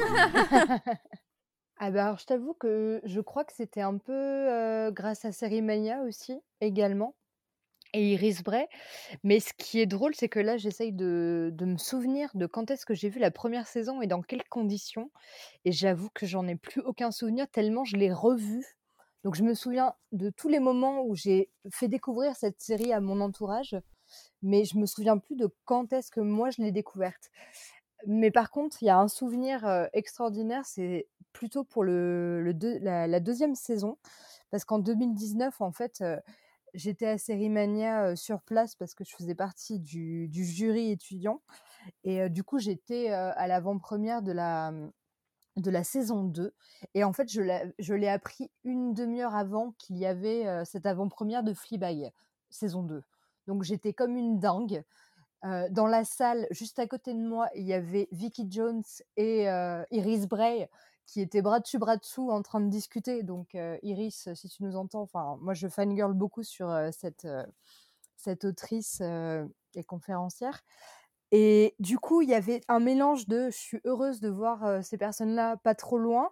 Je vois la productrice, donc Vicky Jones, qui était à côté, là, j'ai fait waouh, c'est dingue.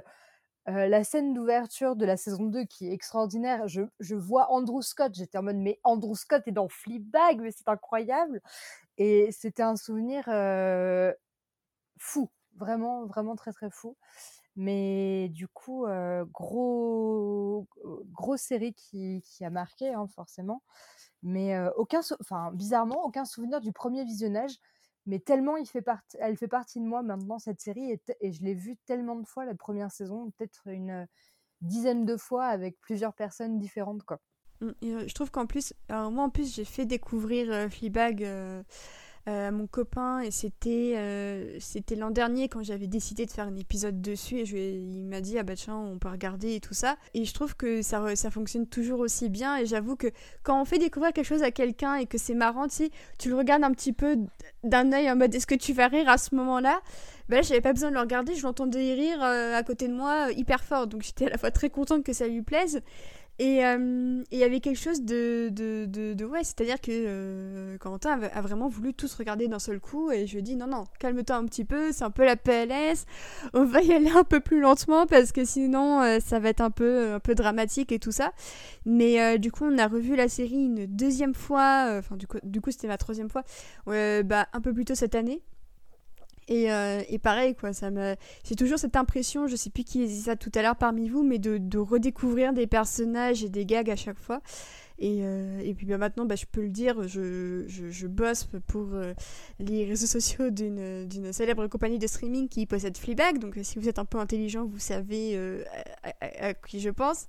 On a deviné et du coup je, dois très souvent revoir des extraits de la série pour, pour un peu travailler dessus et la mettre un peu en valeur parce que ça reste encore une des valeurs très très fortes de cette plateforme là de, streaming Et à chaque fois que je vois des extraits, je me marre. C'est affreux, quoi. On a dû... Euh, on doit souvent produire quelques clips pour, euh, pour TikTok. Et il y a quelques, quelques semaines, on a dû en faire un avec la fameuse discussion entre Fleabag et la belle-mère sur euh, son foulard. Elle dit J'adore ton chapeau, bah non, c'est un foulard. Il y a ce dialogue, mais abstrait, complètement absurde, où elles se disent pendant 15 secondes Non, non, c'est un foulard, bah non, c'est un chapeau, bah non, c'est un foulard. Et à chaque fois, je n'en pouvais plus de rire devant la séquence, quoi. Et je trouve que la force comique de la série est hyper intemporelle parce que c'est des gags qui font rire, qui auraient fait rire il y a 10 ans, qui font rire aujourd'hui et qui feront rire dans 10 ans, quoi. Je trouve que c'est, dingue. Chaque visionnage, en plus, tu peux rire à d'autres choses ou vraiment euh, mettre euh, enfin l'accent sur autre chose. Euh, moi, là, au, dernier visionnage que j'ai fait, c'était pour faire découvrir la saison 2 à mon copain aussi qui était avec moi. Alors bon, lui, c'est un gros taiseux et il était là en mode c'est rigolo. Voilà, c'est tout ce que j'ai pu obtenir sur, euh, sur la saison 2. Mais, euh, mais par contre, j'avais oublié le personnage de l'avocat qui la sauve d'une situation. Enfin, elle, elle, rencontre un avocat grâce à sa sœur et l'avocat, mais qui revient dans la, dans la, qui vient sonner à sa porte, qui revient pour coucher avec elle, mais genre vraiment, je pleurais de rire alors que je l'ai vu deux trois fois. Vraiment, j'avais oublié ce personnage et c'est trop bien de redécouvrir des gags et puis de rire à d'autres choses parce que tu es concentré sur d'autres sur d'autres choses, surtout quand tu as un fil rouge d'une histoire d'amour lors de la, deuxième saison.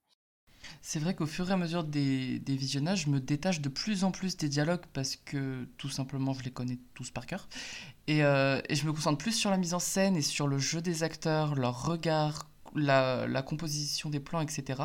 Et c'est une série tellement riche où il se passe 20 choses en même temps, à revoir et à revoir, c'est un bonheur, c'est sans fin. Je pense que la, la, vraie force de la série, que ce soit vraiment les deux saisons, c'est euh, déjà de, de, réussir à nous faire rire et pleurer, mais en même temps de nous faire rire avec des, des blagues qui sont, euh, j'ai envie de dire, universelles et c'est d'autant plus une force que Phoebe Waller-Bridge, dans, dans, son écriture et dans la, la, création de cette série, du coup, euh, a réussi à rendre universelle une histoire qui tourne autour d'un personnage féminin.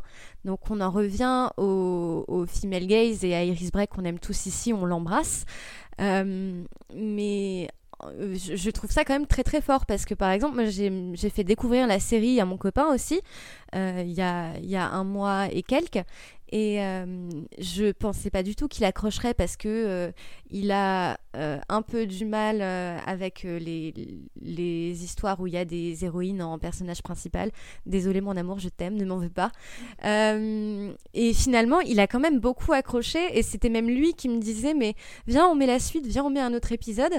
Et et du coup, il a vraiment beaucoup, il a vraiment beaucoup aimé, beaucoup ri, beaucoup pleuré aussi. Et euh, cette semaine, je regardais Mouche et il est regardé par-dessus mon épaule et c'est lui-même qui m'a dit non, mais par rapport à l'original, c'est pas bien. et, euh, et, du coup, je trouve ça très très fort, euh, pour revenir à ce que je disais, d'arriver à faire rire avec un personnage qui a autant de failles euh, qui soit une, femme avec des failles, chose qu'on ne voit pas souvent d'ailleurs à la télévision ni même au cinéma, c'est quand même assez rare encore malheureusement, et de, de rendre ça universel, c'est-à-dire qu'un homme ou une femme qui regarde la série va rire. Mmh, c'est vrai, je ouais. euh, On va d'abord un peu se pencher sur la première saison en tant que telle, euh, qui est une, comme tu as dit tout à l'heure, Mathieu, extrêmement fidèle au, au, dialogue de, de la pièce, c'est-à-dire qu'il y a environ effectivement 90-95% de ce qui est dit dans la pièce qui est redit euh, dans la série. Euh, mais ce, qui est ce que j'ai trouvé intéressant aussi, c'est de euh, comment elle rebat un peu les cartes des dialogues, comment elle, recrée un peu les situations. et on se souvient tous un peu de la première scène de Fleabag où elle raconte ce qui se passe avec The Handsome Guy ou The Arsehole Guy, si, on peut dire. Et, euh, qui, du coup, la, scène d'intro se termine sur cette question euh, Do I have a massive euh, arsehole Et ensuite, ce petit générique oh hyper rapide avec les deux trois notes de musique qui, moi, à chaque fois, me fait mourir de rire. Je sais pas pourquoi, mais je trouve que ce, ce micro-générique, c'est vraiment, c'est vraiment de mes trucs préférés de la série, de la saison 1 en tout cas. Et, et, du coup, c'est intéressant parce que ce moment-là, dans, dans, la pièce, il intervient hyper tard. Il doit intervenir au bout de 40-45 minutes. Et du coup, c'est intéressant de voir comment Philippe Waller-Bridge se dit alors tel moment de ma pièce, il va mieux passer en intro d'un épisode ou au milieu ou à la fin. et, de voir comment elle, a un peu réagencé le, puzzle. Mais je trouve que en fait, ça fonctionne mieux en, série sur ce, point-là, de la manière dont, il y a certaines situations comiques. Je trouve que c'est mieux traité dans la série que dans la pièce de théâtre. Je sais pas ce que t'en penses, Mathieu, mais ça, c'est vraiment le sentiment que j'ai eu ce matin. Euh, oui, j'avais noté un truc super intelligent dans mes notes, ça arrive peu souvent, c'est pour ça que je le souligne et je le retrouve pas. mais, euh, mais oui, c'est parce que dans la pièce, pour moi, vu qu'on n'a pas les autres personnages et pas de décor, quand elle va dire quelque chose, ça va être toujours surprenant, ou alors c'est le personnage qui va être surprenant. Là, dans la série, vu qu'on les voit, on sait qu'ils sont là, il faut trouver autre chose, et c'est plus par un silence, et puis après en sortant le dialogue, que ça devient drôle, parce que c'est toujours surprenant. On, jamais quelqu'un va nous sortir ce, cette phrase-là face à cette discussion, c'est pas possible. Et, c'est justement là-dedans que ça marche, et cet réagencement du rythme euh, des scènes fonctionne très bien. Ouais. Mhm. Euh, est-ce que vous, il y, a une scène en particulier dans la, saison 1, euh, donc je m'adresse euh, à, ceux qui ont vu la pièce, est-ce qu'il y a une scène en particulier que vous avez trouvé particulièrement bien réagencée par rapport à la pièce de théâtre Parce que moi, du coup, je parle de, de l'intro qui à chaque fois me, me bute à un point qui, qui, qui, se surpasse un peu plus à chaque fois. Mais c'est vrai qu'il y a d'autres moments aussi assez cultes qu'elle reproduit vraiment très bien dans la pièce de théâtre. Euh, est-ce que Lucie, par exemple, tu as, une scène en particulier ou est-ce que euh, on passe d'abord vers Mathieu euh? Tu veux dire une, pièce de une, une, scène de la pièce qui a été retranscrite dans la série? Une scène que j'ai beaucoup, enfin dont j'ai beaucoup aimé la mise en scène dans la pièce et aussi dans la série, c'est la première fois qu'on est introduit au personnage de Claire à la conférence de Women Speak. En fait, j'ai trouvé que déjà il y avait un côté méta sur scène parce que ben, tu es dans un auditorium et donc tu es, euh, assis dans un siège style euh, salle de théâtre ou de cinéma, enfin bref, un, petit siège bien confortable. Et de voir cette scène jouer déjà dans la pièce, mais tu te dis genre euh, c'est une salle dans une salle et du coup j'ai trouvé ça très drôle et la façon dont ça a été adapté dans la série j'ai trouvé que c'était vraiment l'introduction parfaite pour le personnage de Claire et que justement c'est là que tu te rends compte que euh, certes Phoebe Waller-Bridge est, brillante et peut jouer tous les personnages pour qu'on comprenne leur caractérisation dans la pièce, mais c'est là que tu ressens la valeur ajoutée d'avoir un, casting euh, un casting excellent. D'ailleurs tous les tous les seconds rôles sont, sont merveilleux dans Fleabag et, euh, et voilà, c'est une scène que j'ai beaucoup aimée euh, dans la série. D'ailleurs, le personnage de la sœur, euh, par rapport à Mouche, je oh trouve que l'actrice qui l'incarne est beaucoup, enfin, a réussi beaucoup plus le, bah, le, le, pari que que le enfin, que l'incarnation de Camille Cotin. Je la trouve excellente la sœur, la sœur dans Mouche justement aussi. Parce qu'elle a réussi à créer une autre identité pas loin du personnage original. Ah, moi, je sais pas pourquoi, j'ai été hyper sensible ah à bah, cette prestation. Ce serait ces, deux avis, hein. c'est totalement compréhensible. Mais justement, moi, je trouvais que Camille Cotin, quand elle s'éloignait du jeu de Phoebe Waller-Bridge, parvenait beaucoup plus à me toucher. Justement parce que, vu qu'on connaît déjà euh, Fleabag, on sait ce qui va arriver. Donc quand elle fait des vraies propositions de jeu, euh, et que ça marche, j'aimais beaucoup. Par contre, euh, la sœur qui fait une proposition totalement différente, j'ai pas du tout accroché parce que dans Fleabag, elle est psychorigide, mais elle est surtout très triste et on voit sa tristesse, euh, que c'est une femme brisée sur son visage. Alors que là, je l'ai plus trouvée hautaine et méchante, quoi. Et son jeu avait beaucoup moins de relief. c'est vrai que pour moi, Claire, c'est vraiment pour, moi, c'est vraiment, euh, c'est limite, euh, surtout s'avancer sur la saison 2, mais pour moi, quand euh, Fleabag dit dans le saison première de la saison 2, This is the Love Story, pour moi, c'est pas forcément du hot prise dont elle parle, et ça pourrait très bien aussi être la love story de Fleabag et, Claire qui arrivent enfin à, reconnecter toutes les deux, et, et c'est pour ça que je trouve que la relation sur les deux saisons est vraiment la plus intéressante de toutes, parce qu'on voit à quel point chacune est fucked up à à sa manière. et à quel point elles sont toutes les deux des mécanismes hyper différents face à ce qui est finalement bah, le deuil de leur mère, dont on sent que toutes les deux ne s'en sont pas remises. Donc on ajoute pour Fleabag aussi évidemment toute cette histoire avec Boo. Mais, euh, mais on sait ce que Claire vit aussi, c'est un, c'est un deuil euh, très, euh, très profond et très marqué. Et c'est pour ça que, que je trouve que c'est vraiment ces deux-là dont, dont, je me souviens à la fin des deux saisons.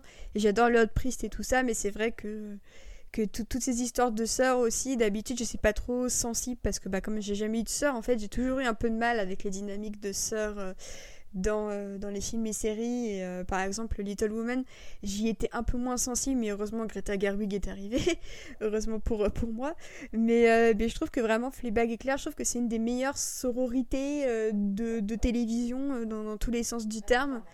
Et, ce que je trouve intéressant aussi, c'est de voir comment elle est pas forcément jugée par rapport au fait de rester avec Martin qui est un, immense connard et d'ailleurs Brett Gelman je trouve que c'est un acteur mais extraordinaire qui joue que des rôles de connard. Il joue dans Stranger Things, me semble-t-il. Il a joué dans la série Love de Jada Pato.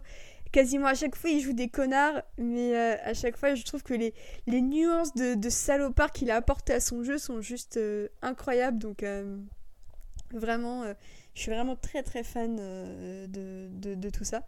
Et du coup, Mathieu, toi, est-ce que tu nous avais dit la scène que tu trouvais plutôt bien retranscrite de la scène à l'écran? Alors, pour euh, l'inverse, une scène que j'adore dans la pièce et un peu moins dans, dans la série, c'est la scène des nudes dans la salle de bain, où elle dit qu'elle avait un ex qui lui demandait euh, à longueur de journée de, de lui envoyer euh, des sextos et, des photos. Je trouve que sur, euh, dans la pièce de théâtre, ça dure beaucoup plus longtemps et du coup, c'est encore plus drôle. Euh, et à l'inverse, euh, c'est pas une scène comique, mais la dernière scène de la saison 1, la scène du banquier, je la trouve beaucoup plus réussie par contre dans la série, beaucoup plus touchante. le fait de voir le, le banquier en face m'a beaucoup aidé. je trouve que le banquier, c'est vraiment, c'est vraiment le personnage que je revois de plus en plus à la hausse à chaque visionnage je trouve de plus en plus euh, complexe. Je trouve que c'est vraiment un personnage qui euh, incarne de plus en plus les, dérives de la masculinité d'aujourd'hui au final.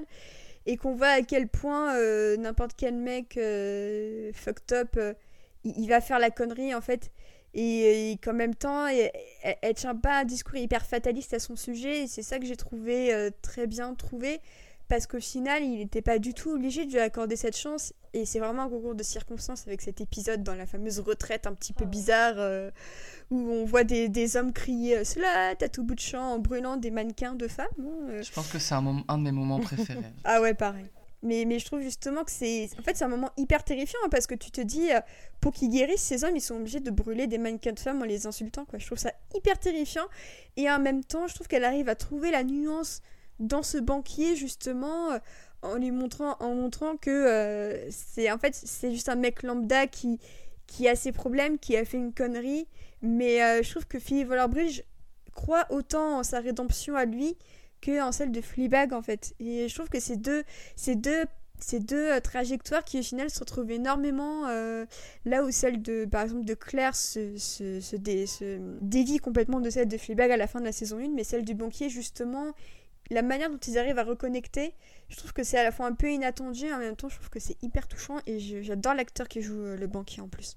Il est très touchant. Euh, bah, en ce qui concerne le banquier, en fait, je trouve que c'est plus ou moins. Euh, j'ai envie de dire, si on veut, c'est l'alter ego masculin de, de Fleabag, en fait. Ces deux personnages qui se, se retrouvent parce que tous les deux ont fait une connerie tous les deux ont cheminé euh, en passant par des retraites cheloues, chacun de leur côté, euh, en étant voisins de, retraites bizarres, euh, pour y arriver.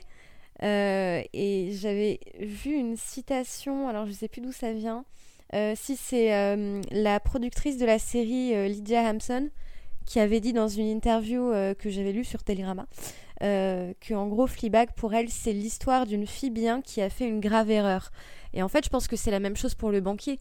Donc, euh, que ce soit un, mec bien qui ait fait une grave erreur, parce que, euh, parce que après tout, c'est pour ça qu'on met des gommes au bout des crayons. C'est exactement ce que j'allais dire. C'est beau. C'est beau. La métaphore de la gomme au bout du crayon, c'est quand même très très beau. Et puis c'est ouf cette histoire de, de retraite où euh, d'un côté les femmes doivent se taire et faire des, des tâches soi-disant méditatives, mais qui en réalité sont quand même plus ou moins des tâches ménagères.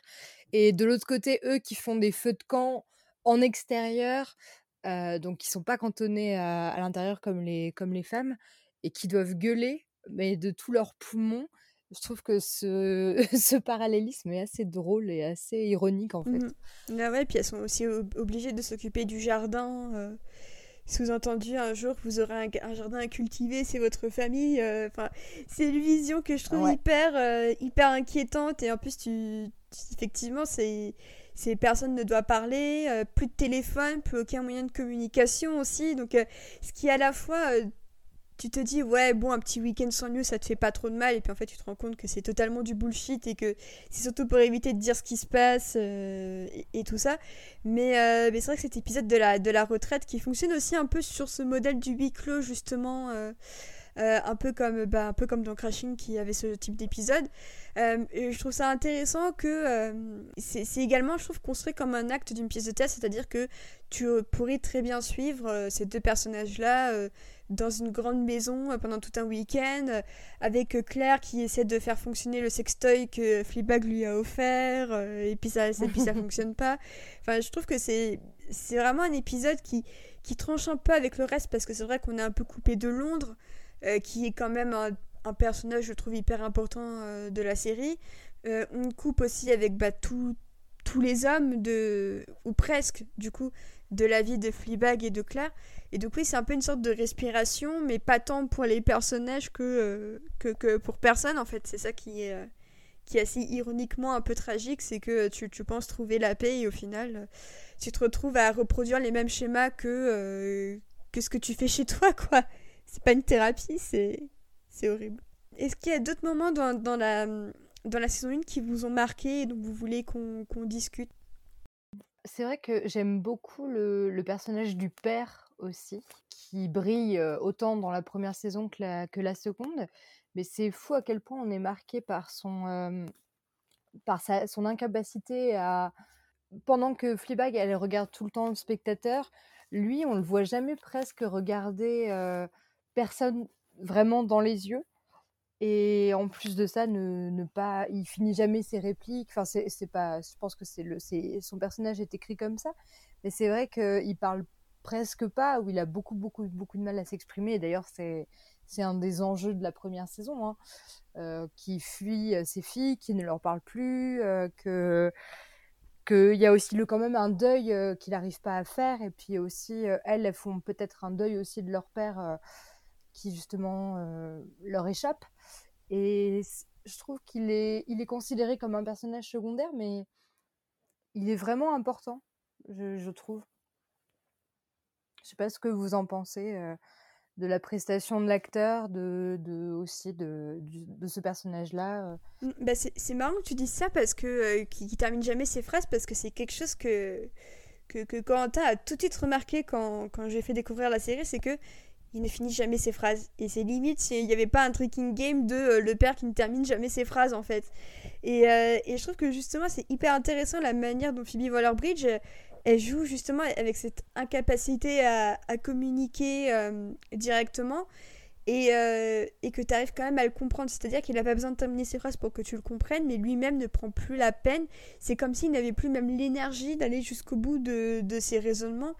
Euh, et, tu te dis bah, qu'il est toujours en deuil vis-à-vis de, sa femme, qu'il est un peu sous l'emprise de, de la belle-mère slash marraine, euh, slash peintre euh, et tout ça. Mais c'est vrai que c'est un personnage hyper touchant dans, sa, dans son incapacité à communiquer et je trouve que toute cette famille-là, en fait, finalement, la, la, la, mort de la mère a créé en eux une incapacité à communiquer qui se montre de manière hyper différente pour chacun.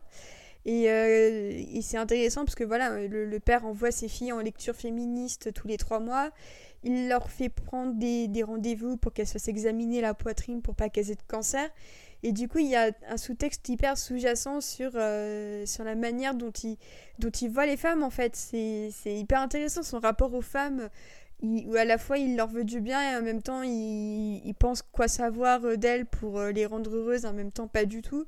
Et euh, je trouve que c'est un personnage hyper touchant, effectivement. il offre aussi le, une consultation psy pour un anniversaire en disant que c'est un cadeau à offrir, à découvrir sur l'oreiller, quoi. Et à chaque fois, ça, je ne sais pas comment on peut réagir à ça, en fait, quelle est la bonne attitude quand on t'offre ça. je suis en train de, avant qu'on passe à la saison 2, euh, j'avais juste deux trucs à soulever. Déjà, on parle de Fleabag et on n'a pas parlé de sexe. Qu'est-ce qu'on est en train de faire euh, Mais oui. Ça, déjà... toutes les répliques de sexe de la série. Non, mais alors, il y a un super, un, super post sur euh, les, les, réseaux sociaux de la, la, la, plateforme de streaming pour laquelle Océane travaille, qui a répertorié toutes les conquêtes de Fleabag euh, qu'on vous encourage à aller liker. Euh, non, c'est pas ça. C'est ça. La relation du personnage euh, avec le sexe, j'avais dit tout à l'heure, c'est elle l'utilise comme un outil de, validation et pour combler un, manque qu'elle a. J'ai presque envie de dire qu'elle l'utilise comme une, punition. En fait, il y a ce dialogue assez dramatique finalement avec le, banquier euh, en fin de saison avant qu'il lui donne une seconde chance où elle dit que son corps c'est tout ce qu'elle a et que euh, quand elle sera euh, vieille et décrépie, plus personne voudra d'elle et qu'elle aura plus qu'à se foutre en l'air. J'ai trouvé ça tragique déjà, mais en même temps, en même temps, ça nous montre déjà un personnage qui a conscience de ça et qui n'est pas euh, comme dans d'autres séries, par exemple, un objet sexuel. Elle, enfin, Fleabag dans, dans est un sujet sexuel, c'est-à-dire que c'est elle qui qui décide avec qui elle couche, euh, c'est elle qui décide quand et comment elle couche. Euh, et, et, la série s'ouvre bah, sur une scène où justement elle attend, elle attend un, plan cul hein, chez elle. donc en fait je trouve que tout ça pour dire que un des grands une des grandes réussites de la série, c'est d'avoir réussi à normaliser euh, le sexe chez un personnage féminin. Parce que euh, c'est ni, ni vulgaire, ni. Euh, enfin, on la voit jamais totalement nue. C'est jamais gratuit non plus. Et ça sert toujours à appuyer un propos. Et en l'occurrence, le, le, sexe dans la série, c'est pas tellement une, une caractéristique du personnage, c'est plus une, une conséquence euh, du fait qu'elle se sent extrêmement mal et que c'est son moyen euh, d'oublier que, euh, que depuis la mort de, de son monde est en train de s'écrouler. quoi. donc il y avait ça et il y avait aussi ce qui va peut-être servir de transition avec la saison 2, je sais pas, vous me direz. que le... Comment le, une des réussites aussi de l'adaptation en série par rapport à la pièce, c'est justement les regards caméra. Je ne sais pas si on, en a parlé. On n'en a pas parlé. Euh, parce que justement, en fait, le regard caméra, souvent, c'est utilisé comme un, artifice de mise en scène. Euh, sauf que là, c'est vraiment utilisé pour servir un propos et pour inclure le spectateur dans la série. C'est comme si nous, on était, euh, on, était avec elle et qu'elle s'adressait à nous euh, pour, euh, pour éviter justement de se confronter à ces problèmes. Nous, on la voit comme elle, comme elle est ou comme elle veut nous faire croire qu'elle est parce qu'elle se donne en spectacle au spectateur avec ses regards caméra, mais c'est aussi pour, pour, pour pallier à une certaine distance qu'elle a elle-même instaurée avec les autres personnages de la série, dont sa sœur, dont sa famille, dont son, son copain, ex-copain, ex, dont euh, ses plans cul dont elle se fiche éperdument, elle veut juste leur corps et après euh, ils peuvent aller faire leur vie qu'elle s'en fiche. Euh, donc en fait, c'est la, la, proximité avec nous qui est du coup issue de la pièce de théâtre, vu qu'elle s'adressait aussi à un public, qui, la, qui instaure cette espèce de, de distance avec le, le, reste des personnages. Voilà. Mais tu penses pas que tu penses pas qu'elle a qu'elle subit aussi un petit peu son ses envies sexuelles justement? Parce que quand elle je sais plus si c'est la je crois que c'est la saison 1 où elle dit je ne peux pas m'empêcher d'y penser au sexe tout le temps tout le temps tout le temps.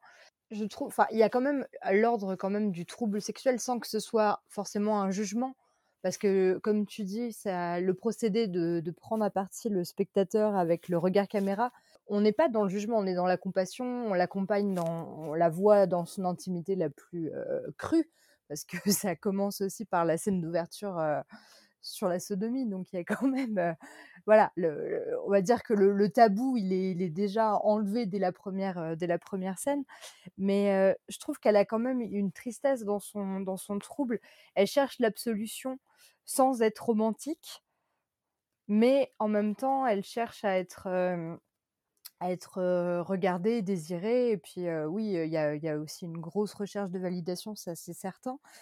Mais je trouve qu'elle le subit un peu de temps en temps. Parce que quand elle croise le, celui qu'elle est, qu'elle est grande dent dans le bus, il lui, finalement, il lui plaît pas plus que ça. quoi. C'est juste qu'elle se sent pas. Elle dit je me déteste quand elle, finalement elle, elle rentre quand même dans son jeu de séduction.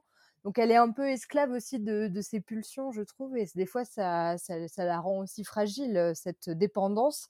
Et d'ailleurs, ce qui amène dans la saison 2, où finalement elle a réussi à contrôler un petit peu plus ça. Ah oui, non, mais totalement. Il y a, y a, de la détresse dans, dans ces, ces pulsions sexuelles. Hein. Je, je, l'avais noté, la, la, citation de la saison 1 quand elle est sur ses toilettes et que elle parle de, de, son addiction au sexe, où justement elle dit Je suis pas addict au sexe, je peux juste pas m'arrêter d'y penser. et ensuite, c'est the performance of it, the drama of it, the awkwardness of it. Et ensuite, elle finit par dire euh, mais, mais les sensations en soi, je m'en fiche. Donc c'est vraiment que oui, c'est au niveau du, du, trouble et de quelque chose qui est subi. Je suis tout à fait d'accord avec ça. Ben, moi, je suis d'accord avec tout, tout, ce que vous dites. Et puis en plus, je rajouterais bien quelque chose euh, dont on a juste esquissé le, le thème en, début de podcast. C'est euh, le fait que les nombreuses lectures qu'a la série et avec la mise en scène de la saison 1 et qui est exacerbée par euh, justement ses regards et le fait qu'elle nous dit des choses aux spectateurs que les autres personnages ne peuvent pas entendre, mais ses yeux nous disent en permanence des choses différentes. Et euh, j'ai aussi remarqué que par exemple dans la pièce de théâtre, elle sourit peu. Alors que dans la série, euh, chaque fois qu'elle fait une blague, ou qu'elle dit même quelque chose d'extrêmement grave, la plupart du temps, en toute fin de scène, elle sourit quand même pour euh, apporter cette validation publique euh, en mode euh, Ah, mais vous me, vous me comprenez, ça va, c'est pas si grave finalement. Et c'est comme ça qu'on arrive à s'attacher au personnage, c'est par ces petits sourires, ces non-dits et, et c'est toutes ces micro-expressions que Phoebe Waller-Bridge a à travers les jeux de regard qui fonctionnent. C'est vrai, c'est totalement vrai il y a un rapport au sexe différent pour elle, surtout que c'est ce qui a mené à, à ce qui s'est passé avec Boo au final. Et euh, effectivement, tout à l'heure, on parlait du sexe comme punition et on a vraiment l'impression que pour elle, elle se, elle se punit elle-même euh, par certains aspects et qu'elle est dans une spirale autodestructrice, notamment avec, euh, avec Harry, qu'elle prend, qu'elle reprend, qu'elle prend, qu'elle reprend et qu'elle jette au bout d'un moment. Et d'ailleurs, il y a ce petit jeu aussi avec le fait que elle se sert de lui pour un peu récurer leur appartement et euh, qui je pense ma blague préférée de toute la série. Oui oui oui j'adore ça aussi. Puis avec les, le petit dino aussi avec lequel elle joue et qui montre à quel point Harry est aussi en soi un peu un enfant euh, d'une certaine manière qui sait pas trop ce qu'il veut euh, qui, qui, qui n'est pas trop décidé en tout cas en saison 1 et je trouve ça hyper intéressant de voir comment elle joue avec les hommes dans sa vie et à quel point à la fois elle les contrôle, en même temps elle les contrôle plus et euh, il y a tout ce jeu de, de, tu viens, tu pars et en soi ça ressemble à sa vie quoi. C'est un roller coaster et c'est c'est juste épuisant quoi. C'est-à-dire qu'elle perd toute euh, toute forme d'affection pour euh, pour tout le monde et qu'elle reprend elle reprend les gens un peu quand quand elle s'ennuie quoi. Elle perd vraiment toute toute empathie et toute sympathie envers les gens quoi. C'est des instruments quoi. Euh, eh bien écoutez, il y a un autre moment aussi qui m'a beaucoup fait rire. C'est celui où euh, les gens se mettent à danser bizarrement dans le métro et où elle dit bah en fait euh, oui. en fait bah, je pense que j'ai mes règles et j'ai compati très fort à ce moment-là quand j'ai vu la, la, scène pour la première fois. J'ai un éclat de rire hyper soudain parce que elle, elle, fait un regard caméra elle dit bon ok je crois que j'ai mes règles. Ensuite bim le générique et je trouve que la manière hyper brusque dont elle l'annonce, c'est euh, à mourir de rire. Enfin, je pense que c'est une de mes scènes préférées de la série et je pense qu'on en reparlera avec ce qu'ils en ont fait dans Mouche. Mais euh, c'est vrai que euh, c'est vraiment une de mes scènes, une de mes scènes préférées. eh bien, écoutez, je pense qu'on a bien parlé de la saison 1. Est-ce qu'il y avait des choses que vous vouliez rajouter? Ou est-ce qu'on passe au, Nouveau Testament de Fleabag? Oh Oh là là. Joli. Oh là là, quelle Je transition. suis très fière de moi pour cette transition. du coup, donc on quitte l'année 2016, donc euh, couronné par deux séries pour Phoebe Waller-Bridge qui a donc signé Crashing et euh, Fleabag saison 2. Donc entre-temps, euh, Phoebe Waller-Bridge aura été tournée dans Star Wars euh, où elle joue un robot féministe euh, dont tombe amoureux Donald Glover et dit comme ça c'est du camoulox. Et au final, est-ce que ce film-là est pas un peu un camoulox? Eh bien la question peut se poser. Elle revient donc dans la peau de Fleabag en 2019 et elle n'est pas seule puisqu'avec elle, elle nous présente une icône de la pop culture. On a Ah. chaud rien que d'en parler. C'est bien évidemment euh, Christine Scott Thomas, mais aussi le, mais aussi le Hot Priest joué par Andrew Scott. Euh, Est-ce que quelqu'un va un peu nous, nous résumer la saison 2 Et Lucie lève, lève la main directement parce que je pense que le Hot Priest l'a suffisamment emballé comme ça. J'ai un autographe d'Andrew Scott qui date de la période Sherlock euh, qui est dans des cartons chez moi. Je sais pas ce que j'en ai fait, faut que je le ressorte. Euh, je, je voulais d'abord introduire euh, la saison 2 euh, avant de, faire un résumé parce que euh, c'était pas prévu qu'il y ait une saison 2. Euh, Phoebe Waller-Bridge avait dit qu'elle voulait terminer sur euh, la fin de la saison 1 et que ça reste comme Crashing, une, saison, une, série à une seule saison donc une, mini-série si on peut dire. Sauf que la BBC est venue la voir en mode Eh dis donc, eh, eh dis donc, tu veux pas faire une saison 2 Eh? Elle a dit non. Et ensuite, deux minutes après, elle a dit bon d'accord. Et euh, donc du coup, c'est grâce à ça qu'on a eu une saison 2, mais étant donné que la saison 1 était l'adaptation quasiment euh, littérale, en tout cas pour le texte de sa pièce, euh, pour une saison 2, fallait trouver du, du matériau neuf. Et sachant que son, son ressort narratif de choix pour la saison 1, c'était le- de briser le quatrième mur constamment avec le personnage de Fleabag, elle s'est dit pour la saison 2, euh, comment je vais faire euh, Comment je vais faire avec ce ressort narratif? Tiens, si un autre personnage pouvait voir les absences de Fleabag et son adresse à la caméra. Voilà. Et Océane, je te laisse faire le résumé si tu veux. Eh bien, on retrouve Fleabag quelques temps après les événements de la fin de la saison 1. Donc, pour résumer rapidement, finalement, euh, Hilaris Café a été sauvé euh, par, euh, par son nouveau euh, poteau, le banquier. Pour une fois qu'on aime les banquiers. Ensuite, on a également une énorme scissure entre Claire et Fleabag parce que donc, Martine a profité euh, de l'anniversaire de sa femme pour embrasser Fleabag qui n'était pas forcément de cet avis-là. Et Fleabag, en tentant d'en parler à sa sœur, euh, s'est heurté à un mur de froideur et, euh, et de mépris. Et euh, Claire a préféré croire son mari plutôt que sa propre sœur. Aïe.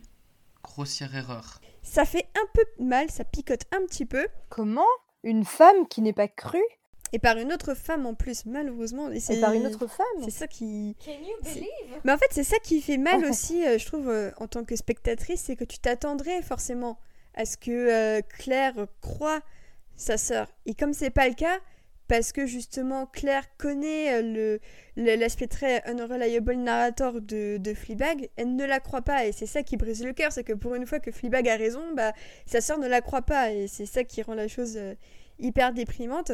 Et malheureusement, quand on retrouve ces personnages autour d'un dîner euh, dans la saison 2, bah, les choses ne se sont pas franchement arrangées. Et on apprend d'autant plus euh, terrifiant que, euh, telle une méchante de conte de fées, la belle-mère de et la marraine de Fleabag et de Claire va épouser le père de Fleabag. Et euh, pour accompagner ce dîner qui est déjà un petit peu tendax, il y a évidemment Martine qui est de retour pour euh, sortir tout autant de vacheries et de saloperies à sa belle-sœur. Et puis bah, il y a un prêtre un petit peu sorti de nulle part euh, qui apparaît et qui a l'air d'avoir autant de répondants que Fleabag, ce qui apparaît très très vite, notamment lors des post-clopes qui euh, scindent un petit peu ce dîner de la même manière que c'était l'écurie euh, qui, qui servait un petit peu de transition entre chaque partie du fameux épisode de Crashing. Du coup, vous, qu'est-ce que vous avez pensé de cet épisode d'intro? Parce que c'est pas loin d'être mon, épisode préféré de la série, ce, ce dîner. Euh, je peux le résumer en, en trois mots. Fuck you then. Voilà. Je peux, ré- le résumer en un mot. Parfait. Incroyable. Vraiment euh, fou. Et puis, puis c'est incroyable comment euh, déjà Fleabag est hyper bien sapé, genre sa, sa combinaison euh, cultural reset, comme, euh, comme on dit maintenant. Et puis c'est cette manière de retrouver les personnages, c'est-à-dire qu'on on devine que du temps a un petit peu passé, on devine que ça va un peu mieux pour Fleabag et qu'on apprend qu'elle elle, elle, un peu, elle a un peu décroché du sexe, qu'elle est dans une, une meilleure situation parce qu'en plus elle a son café qui fonctionne et qu'elle s'y donne à fond on devine qu'elle a peut-être fait un petit peu la paix avec ses, avec ses démons euh, de la, de la saison 1. Et c'est euh, incroyable comment on voit que euh, qu'en fait c'est vraiment le même nid à merde pour littéralement tous les personnages, sauf que comme dans l'épisode 3 de Crashing, bah, c'est une énorme cocotte minute qui n'attend que d'exploser en, plein vol. C'est bien ça Lucie?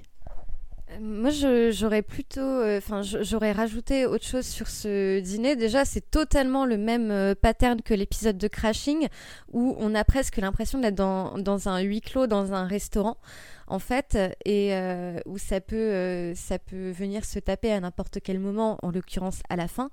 mais ce que je voulais dire, c'est qu'en fait, si pour moi, en tout cas, la saison 1 de Fleabag, c'était vraiment la saison du deuil et de la culpabilité et de faire la paix avec soi-même, même si c'était compliqué.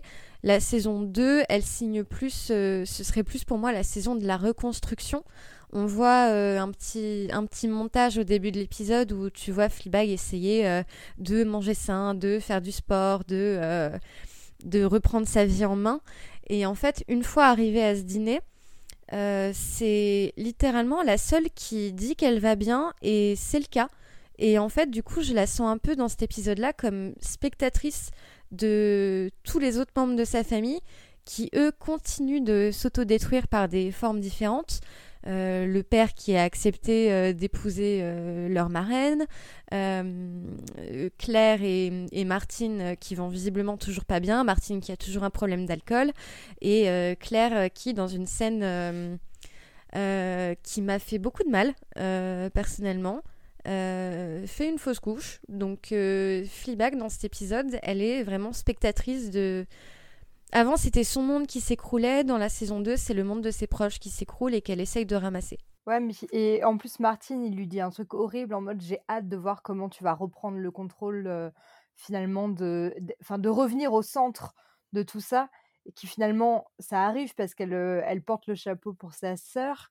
Et euh, c'est une façon pour elle aussi de revenir. Et puis, au tout début, quand elle introduit la nouvelle saison, quand elle s'adresse au spectateur, elle joue aussi avec la déformation de la réalité parce qu'elle est en mode.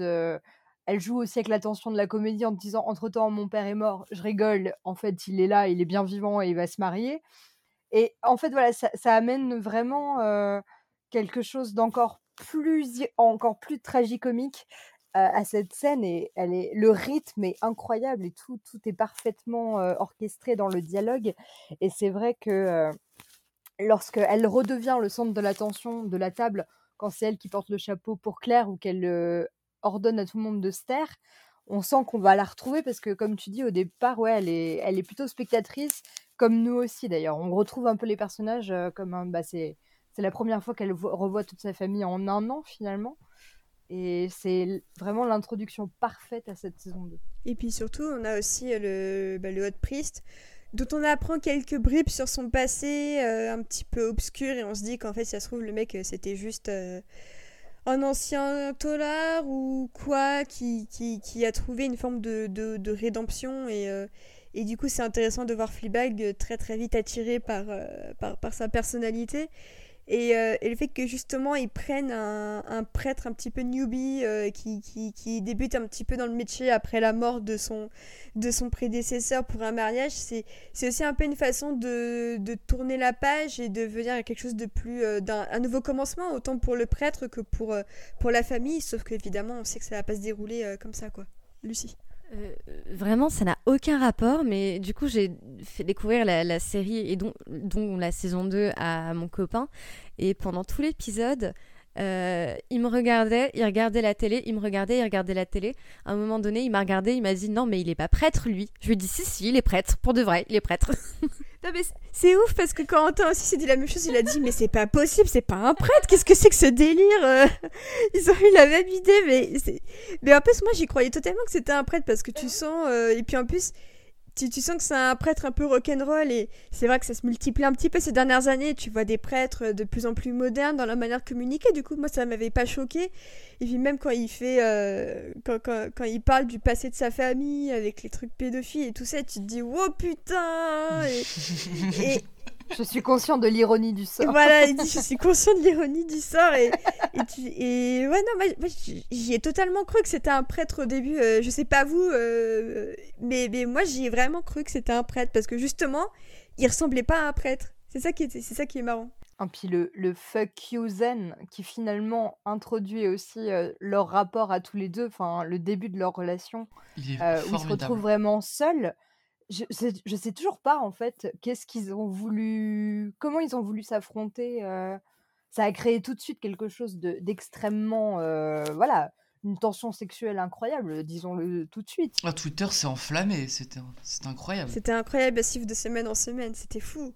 Puis avec le fantasme ultime du prêtre en plus, pour beaucoup. Bah, c'est ce que Claire, c'est ce que Claire lui dit. Elle lui dit, mais jamais ça va finir avec toi. À chaque fois, tu te mets dans des situations pires que la précédente. Et Fleabag, elle, elle, est morte de rire en plus quand elle lui dit ça. Elle est en mode bah ouais, c'est drôle. Et puis aussi, une des meilleures répliques de cette euh, saison 2, c'est avec la psy, qui est aussi un personnage secondaire, qui ne, qui ne reviendra pas forcément euh, dans plusieurs épisodes de cette saison, mais quand elle lui dit Est-ce que vous voulez euh, baiser le prêtre ou, baiser Dieu plutôt On peut baiser Dieu? Oui, oui, on peut. Mais en plus, je trouve ça, je trouve ça hyper, hyper intéressant de voir que Phoebe Waller-Bridge a quand même casté Andrew Scott, qui est un acteur gay, pour jouer le hot priest. Parce que du coup euh, j'ai vu plein de nanas hyper thirsty sur, euh, sur lui et, et, je leur disais mais vous savez que ce sera pas possible dans la vraie vie. C'était en mode quoi? Que comment ça? Je fais bah Andrew Scott eh ben il, est, gay. Et c'était en mode oh putain et tout ça. Et je trouve que ça, contribue encore plus à un fantasme de la part des, des, des meufs euh, qui sont attirées par les hommes et qui du coup bah pour, pour elles autant que pour Fleabag, ça restera un fantasme quoi jusqu'au bout, mais d'une manière différente. Et je trouve ça hyper intéressant euh, de, de, voir comment ça, ça, joue avec ça, parce que c'est vrai que quand tu le vois, tu te dis mais il est complètement euh, d'où est-ce qu'il sort en même temps. Ouais, ok, euh, j'en veux bien un morceau, tu vois. Mais il avait déjà été sexualisé avec le, son rôle de Moriarty dans Sherlock. Il ah était quand même au centre. À l'époque des communautés de, de fans sur Tumblr, hein, j'en faisais partie, donc je sais. Totalement. Mais Euh, je, trouve quand même qu'ils auraient. Bon, déjà, évidemment, l'orientation sexuelle d'Andrew Scott contribue à, jouer sur l'inaccessibilité euh, de, ce personnage de, de Hot Priest. Mais euh, en même temps, je pense qu'on n'aurait pas pu trouver un meilleur. Enfin, Waller-Bridge n'aurait pas pu trouver un meilleur acteur pour jouer ce rôle parce que, en fait, Andrew Scott a tellement de de charisme et de flegme et, euh, et de d'intelligence dans le regard et bon sûrement dans, sa tête aussi j'imagine bien entendu. Mais en fait le, le, cocktail euh, de le cocktail de tout ça a créé un, un personnage avec euh, énormément de profondeur et c'est beaucoup Andrew Scott qui a apporté cette profondeur là parce que déjà choisir un prêtre comme cible pour feedback dans la saison 2 c'était chaud euh, et, même, euh, même euh, le caractère du prêtre en fait est quasiment aussi torturé que celui de Fleabag. Du coup, évidemment que les deux vont faire un, un mélange relativement explosif, quoi. Mais tu parlais du regard d'Andrew Scott. Moi, je regardais Sherlock, j'avais 11-12 ans au tout début. Et, euh, et j'étais vraiment traumatisée par euh, Andrew Scott. Il me faisait faire des cauchemars euh, parce que ce regard me terrifiait. Et après voir, bon après j'ai vu d'autres œuvres d'Andrew Scott. J'étais toujours traumatisée parce que j'avais la vision de Moriarty en permanence.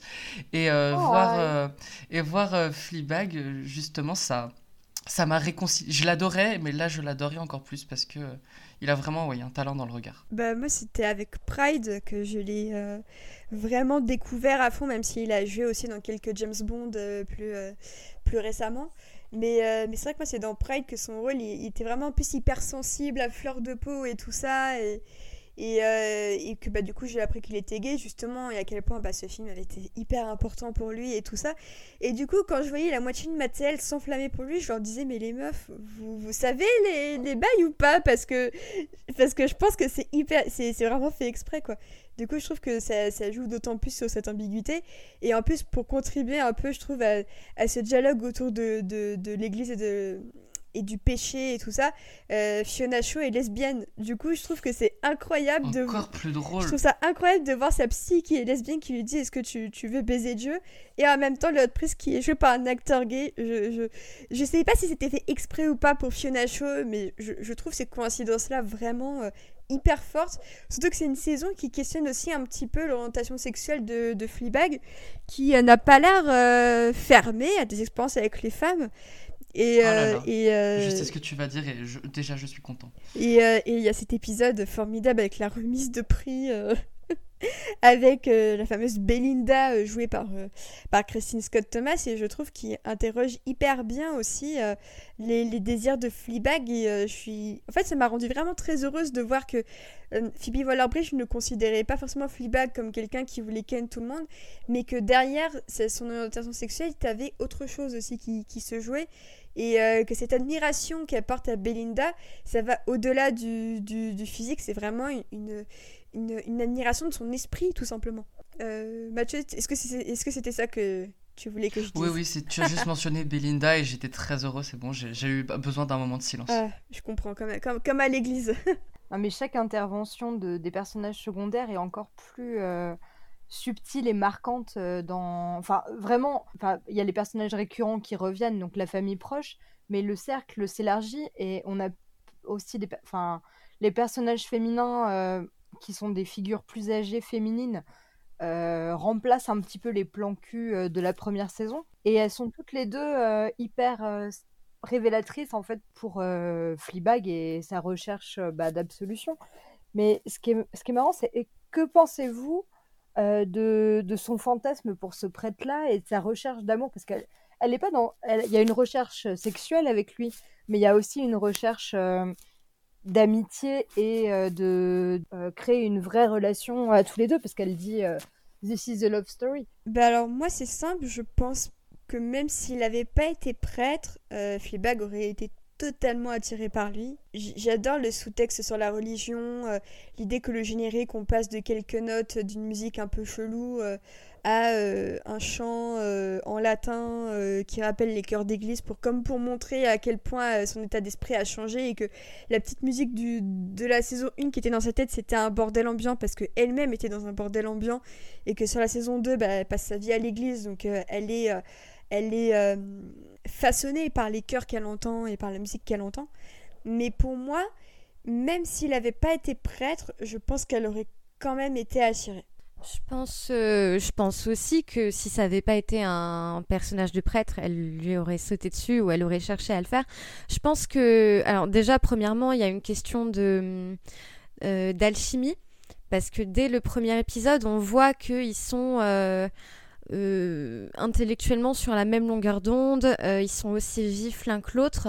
Euh, je pense que le personnage de Fleabag, même si on se doute qu'elle ne courait pas après l'amour, elle cherchait un, elle cherchait quelqu'un à, sa mesure en fait. Et je pense que surtout le fait que ça tombe sur un prêtre, c'est la faute à pas de chance.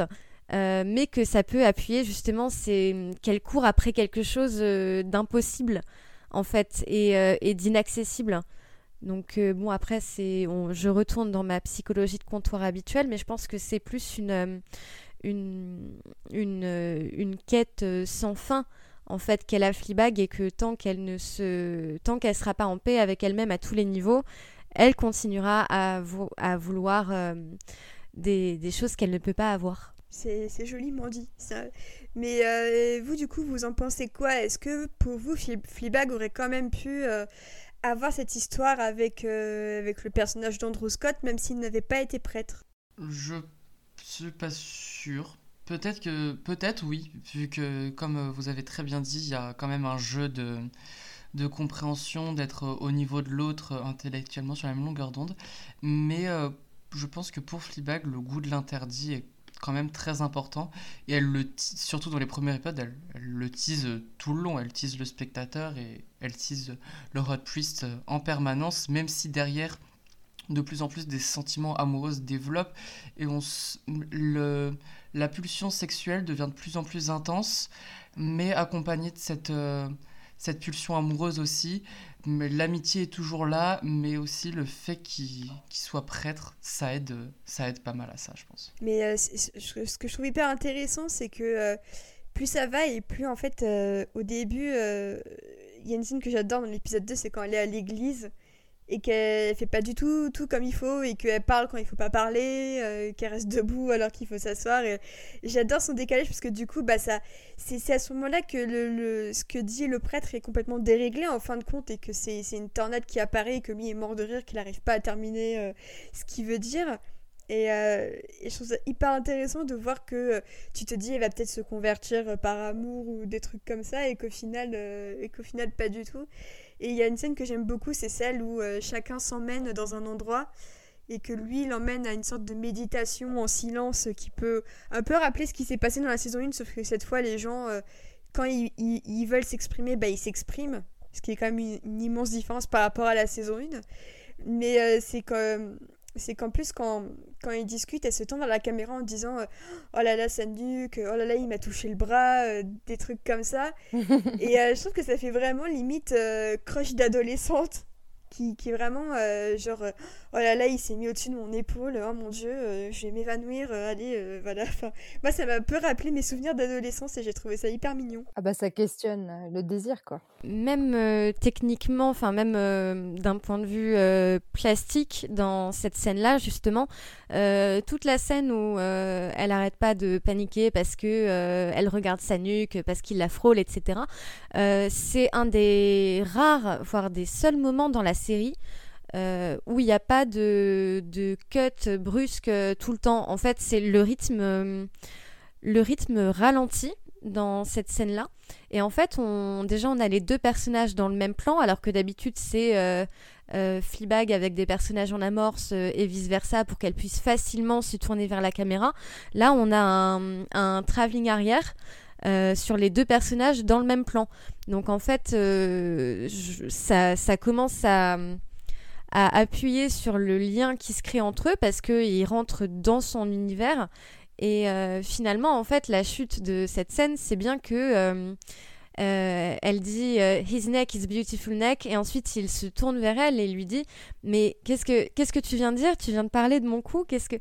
Et et c'est justement ce, cet outil narratif qu'il y avait dans la saison 1 qui est recyclé dans la saison 2, où justement elle est obligée à être plus vulnérable avec l'arrivée de ce Hot Priest dans sa vie. Euh, parce que ben, finalement, euh, il lit très bien dans son jeu et il voit très bien ce qu'elle fait. Il est attentif à elle, en fait. Et c'est quelque chose qu'elle avait jamais eu avant, je pense. Donc euh, c'est pour ça que c'est aussi une scène très intéressante, la scène où ils se font visiter chacun des endroits. Et euh, moi, une remarque que je pourrais faire, c'est. Euh, donc, j'ai recommencé Fleabag juste avant que la saison 2 sorte. Et quand j'ai terminé la saison 1, je me suis dit, mais est-ce que c'est vraiment la peine de faire une saison 2 Est-ce qu'on va pas tourner en rond finalement? Est-ce qu'elle va avoir des choses à dire? Et euh, donc, la, saison, la première scène de la deuxième saison a enlevé tous mes doutes. Et la saison 2 serait vraiment, je trouve, à partir de ce moment-là, et d'utiliser ce processus narratif qui est les regards caméra pour en faire autre chose. Euh, et, là, le prêtre commence à se rendre compte qu'elle fait des regards caméra, qu'elle a le regard fuyant. Et je me rappelle avoir hurlé devant mon écran Il l'a vu Il l'a vu et, euh, et, ça a vraiment éveillé quelque chose en moi et m'intéresse encore plus à la série et la façon dont elle était faite. Et je ne sais plus où je voulais en venir avec ça. Euh, c'était. Vous pouvez remplir si vous voulez en attendant. Ouais, non, mais, mais voilà, la, la, fois, la première fois où j'ai vu, on, voit le prêtre se retourner de sa chaise vers la caméra, j'ai flippé, j'ai sursauté. Genre, ça m'a ça, terrifié. Et je saurais pas dire pourquoi, mais je pense que c'était un peu ce que voulait voir bridge c'est que les gens se disent, oula, qu'est-ce qui se passe Qu'est-ce qui se passe? Pourquoi ils me regardent Genre, en fait, la, quand, quand te parle, t'as ce confort de te dire, il n'y a qu'elle qui va me parler, en fait. Euh, et, du coup, c'est confortable de se dire, bah non, mais bon, euh, tout, tout, tout le monde s'en fout qu'elle parle à la caméra. Et puis, c'est un peu comme, euh, comme le couple Underwood dans House of Cards, où il y, y, a ce confort un petit peu de la narration, où le quatrième mur est brisé, mais c'est un peu confortable parce que c'est ça permet de raconter des choses. Et le fait que justement, le prêtre se tourne vers la caméra, je me sentais plus en sécurité en fait. Je me suis dit limite, oh putain, il, sait ce que je pense maintenant. Euh, c'est un peu comme Fleabag. Et j'ai eu un sentiment de panique et en même temps j'étais heureuse d'être paniquée et je me suis dit que c'était l'utilisation d'un regard caméra et du quatrième mur l'une des plus intelligentes que j'ai vues euh, jusqu'à présent. Et depuis, je pense pas avoir vu quelque chose de supérieur à ce qu'a fait Waller-Bridge dans la saison 2. Vraiment. C'est vrai, je suis d'accord. Et euh, totalement avec ce que tu dis. Et en plus, vu que le prêtre veut continuellement que hum, Fleabag s'ouvre à, lui, et ce dont elle euh, refuse totalement parce qu'elle est mal à l'aise, elle n'a pas confiance en elle, hum, au fur et à mesure des derniers épisodes, les moments où d'habitude on aurait eu Fleabag euh, qui se tourne vers nous pour nous dire ce qu'elle pense, elle, juste elle tourne la tête mais ne dit rien. Ou alors, euh, elle regarde vers le sol de plus en plus et euh, elle communique de moins en moins avec nous parce qu'elle euh, elle s'ouvre au prêtre et c'est avec lui qu'elle va communiquer et moins avec nous. Ou alors, quand elle communique avec nous, elle nous dit encore moins la vérité que d'habitude. Et cette forme-là est super intéressante. Vraiment, il y a une belle évolution du, du procédé par rapport à Jusqu'à la fin d'ailleurs, parce que sans spoiler la fin, mais vraiment là, c'est elle, a terminé dans une beauté, dans une, sensibilité où elle s'adresse au spectateur en, ayant vraiment un regard tendre et avec de la compassion et en même temps, il est temps de se dire au revoir et d'avoir une rupture. Ah, c'est une des plus belles fins euh, de, ah de série euh, que j'ai que j'ai eu l'occasion de voir. C'est ça brise le cœur en même temps pour euh, pour le personnage de Fleabag, en même temps pour le spectateur, en même temps pour d'autres raisons, mais en même temps il y a quand même une partie de, une partie de nous, je pense, euh, qui se dit, euh, elle sera mieux euh, là où elle est, elle s'en va vers des horizons meilleurs. Et finalement, c'est en, en, partant loin de cette caméra qu'elle va réussir à se reconstruire. Et, et je trouve ça fou, en fait, qu'en en, en 12 épisodes, hein, euh, d'avoir réussi à, écrire un personnage et un univers aussi fort qu'à la fin on est, on est soulagé pour le personnage principal euh, qui juste euh, s'en va loin de la caméra. Parce qu'on a, on a compris l'enjeu de ce départ, on, on, a, on a tissé des liens forts avec. Et, et vraiment non c'était une très belle fin et c'est vraiment une énorme réussite quoi. Et je trouve que la manière dont elle regagne son intimité vis-à-vis d'elle-même sans le partager au public, je trouve que c'est euh, une des plus belles preuves de maturité dont elle est, euh, dont elle est capable, c'est-à-dire que euh, n'est plus sa béquille qui valide et rit à ce qu'elle fait, mais cette fois c'est elle qui reprend un peu le contrôle sur son intimité. Et le, le moment où finalement elle arrive à coucher avec le prêtre à la fin de l'épisode 5, avec la musique de l'église en plus par-dessus. Il me semble que les paroles en latin, ça dit quelque chose comme euh, euh, j'ai couché avec le prêtre. Enfin, en fait, les, les, paroles de, de, la, de la chanson composée par Isabelle Waller-Bridge sont hyper ornies, mais euh, de, de, vraiment. J'étais morte de rire en lisant la, la traduction. Et ce que je trouve hyper intéressant, c'est la manière dont au moment où ils couchent ensemble, d'habitude, elle, elle, nous laisse voir ce qui se passe dans l'intimité, mais là, elle refuse.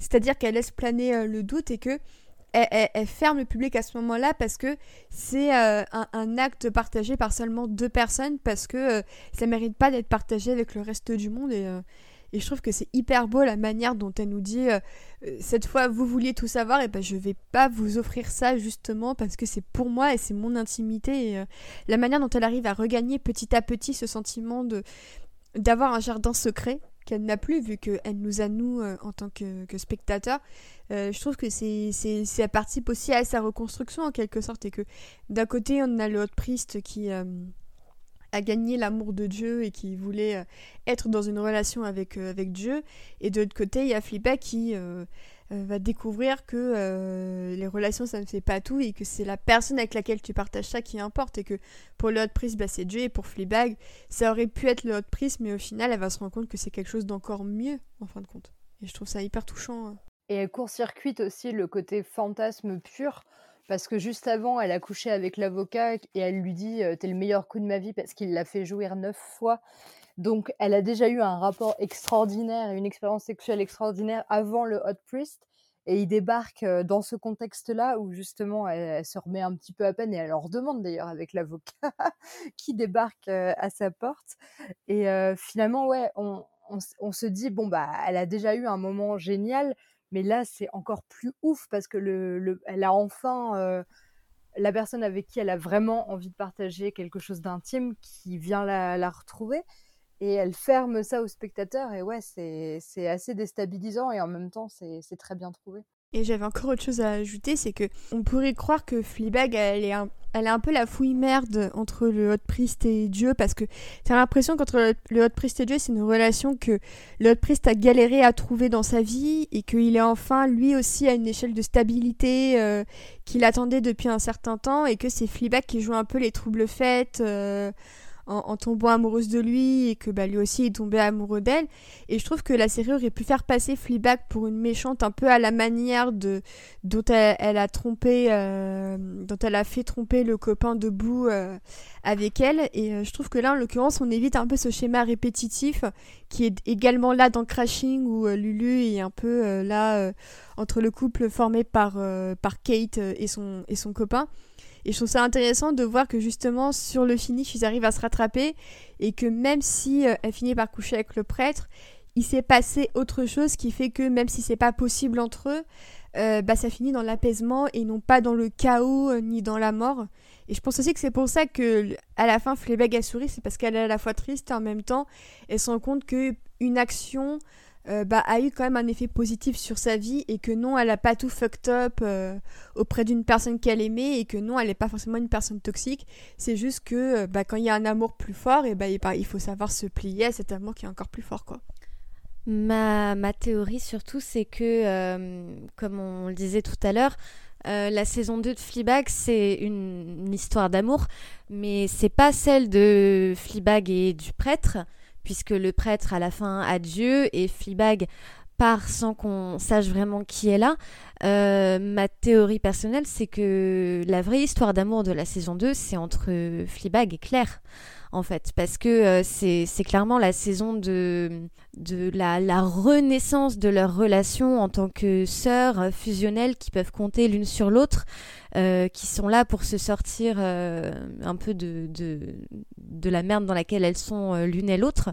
Et il y a cette phrase magnifique euh, que Claire, après avoir euh, fait foirer son brushing parce que tout le monde sait que les cheveux, ça fait tout. Euh, Hair is everything. mais cette phrase magnifique qu'elle dit à Fleabag pendant le, le mariage de leur père et de leur marraine, Fleabag lui dit de courir appeler après Claire, mais écrit différemment, qui est le collègue, finlandais de, Claire, sa sœur. Euh, pour le rattraper parce que visiblement elle est amoureuse de lui et il faut qu'elle euh, se sépare de Martine parce que c'est une sombre... Euh, bref, vous avez compris. elle lui dit non, j'y vais pas. La seule personne pour qui je courrais après dans un aéroport, c'est toi. Et je pense que ça, cristallise vraiment, enfin, ça synthétise énormément la relation qui y a entre elles deux. Au début, dans la saison 1, c'était une relation de d'amour-haine et de boulet qu'il fallait traîner etc. Dans la saison 2, c'est vraiment quelque chose qui a éclos en une, euh, une vraie relation fusionnelle et euh, c'est vraiment une des plus belles histoires de, de, famille que j'ai pu voir à l'écran parce que moi non plus, comme Océane, j'ai pas de sœur. Et pourtant, je l'ai ressenti ça. Donc en fait, finalement, est-ce que à la fin de la série, tout le monde n'est pas euh, plus ou moins un bon stade de sa vie, au sens où le prêtre a Dieu, le père de de Fleabag et Claire euh, s'est mariée à leur marraine, bon, soit. Euh, et Fleabag, finalement, elle a plus sa solitude parce qu'elle a retrouvé sa sœur au cours de la saison. Ouais, et puis elle s'est réconciliée un peu avec son père aussi quand elle l'a amené à l'hôtel et que, enfin, il lui a demandé de rester jusqu'au bout et d'être, d'être avec, euh, enfin, de, le, de, le, de le mener jusqu'à l'hôtel. Et cette scène-là aussi, ça montre qu'ils se réconcilient assez enfin même s'il y a toujours pas de communication hein, dans une famille surtout dans cette famille ils se réconcilient il y avait une phrase qui m'avait marqué sur la relation Claire Fleabag c'était aussi quand elle disait quand elle lui dit bon elle le disait de façon assez cruelle mais elle dit on n'est pas amis on est sœurs Et ça veut dire aussi beaucoup de choses, c'est-à-dire qu'elle cherche sa compagnie, mais elle sait encore qu'il y a des tensions entre elles et que tout n'est pas résolu, mais qu'elle apprécie le temps qu'elle a passé avec elle. Et Claire, qui est encore en colère contre Fleabag, lui dit oui, mais on n'est pas des amis, hein, c'est pas ça. Mais ça peut aussi être interprété de façon où finalement on se laissera non plus jamais tomber. Et pour moi, j'ai une sœur et j'ai eu beaucoup de conflits aussi avec elle avec des trucs bien, bien ancrés, des vieilles blessures qui sont bien ressorties. On s'est beaucoup mis, beaucoup mis sur la gueule à, certaines, à une certaine époque. Et c'est vrai que cette phrase, elle m'a touchée en plein cœur aussi parce que c'est vrai, quoi.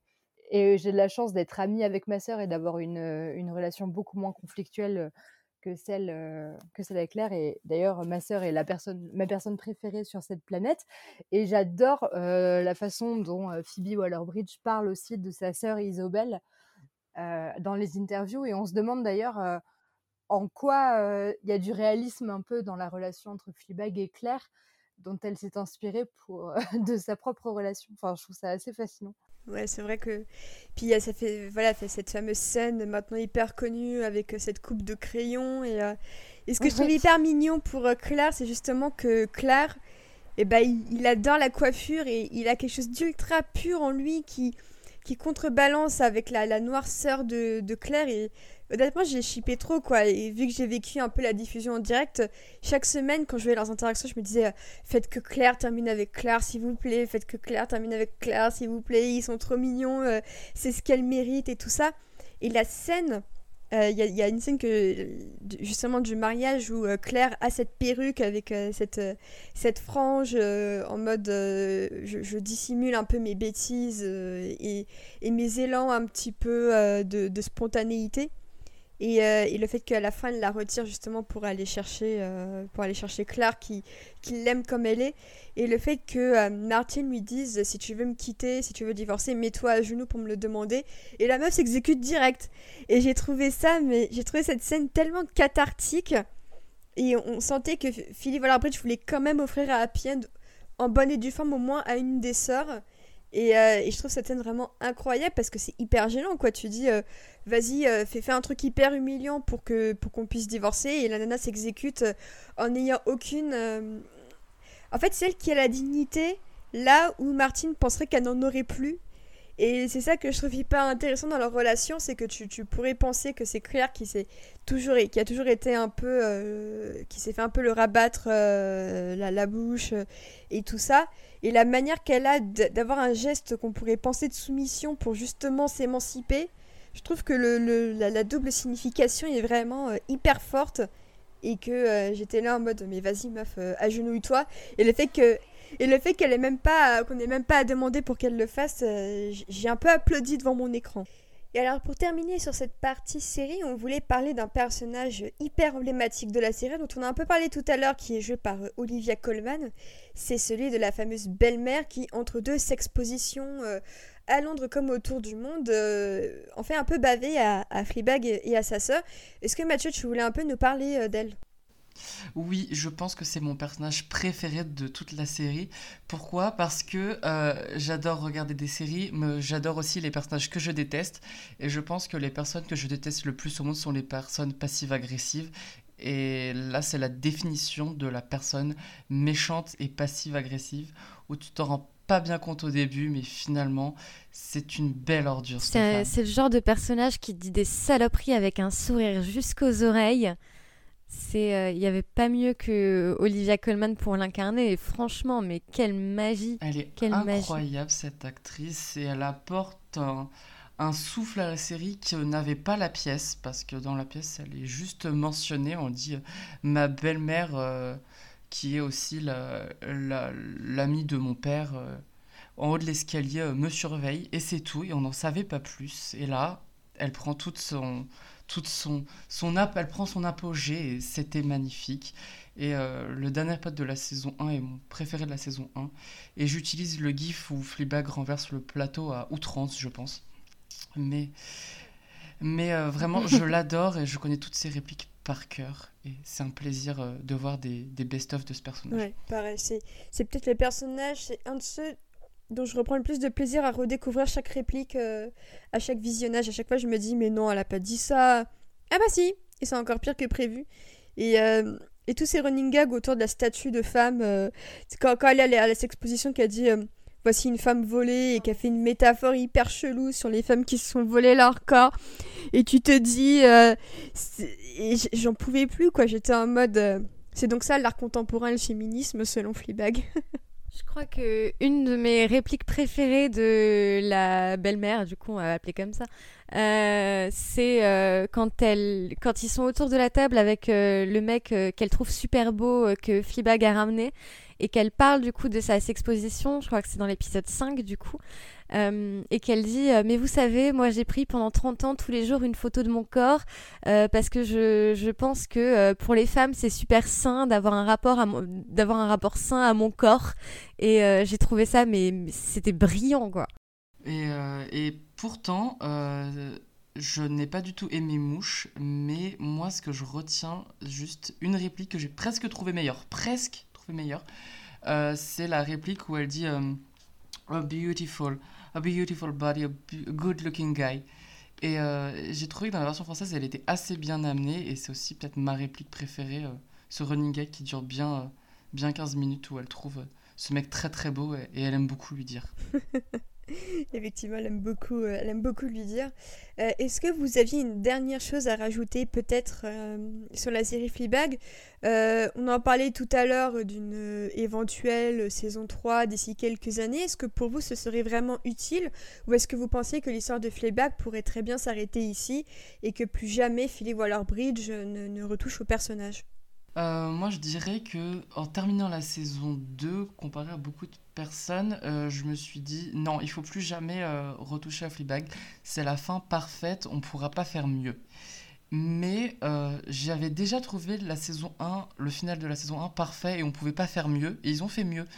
Donc je me dis que peut-être dans dans 10 ans, par exemple, si elle a envie si la BBC vient vers elle et lui dit Tu veux pas faire une saison 3 et qu'elle dit non puis oui, ça sera peut-être une bonne décision. Mais il faudra trouver un, autre axe parce qu'on on abandonne euh, le côté euh, regard caméra.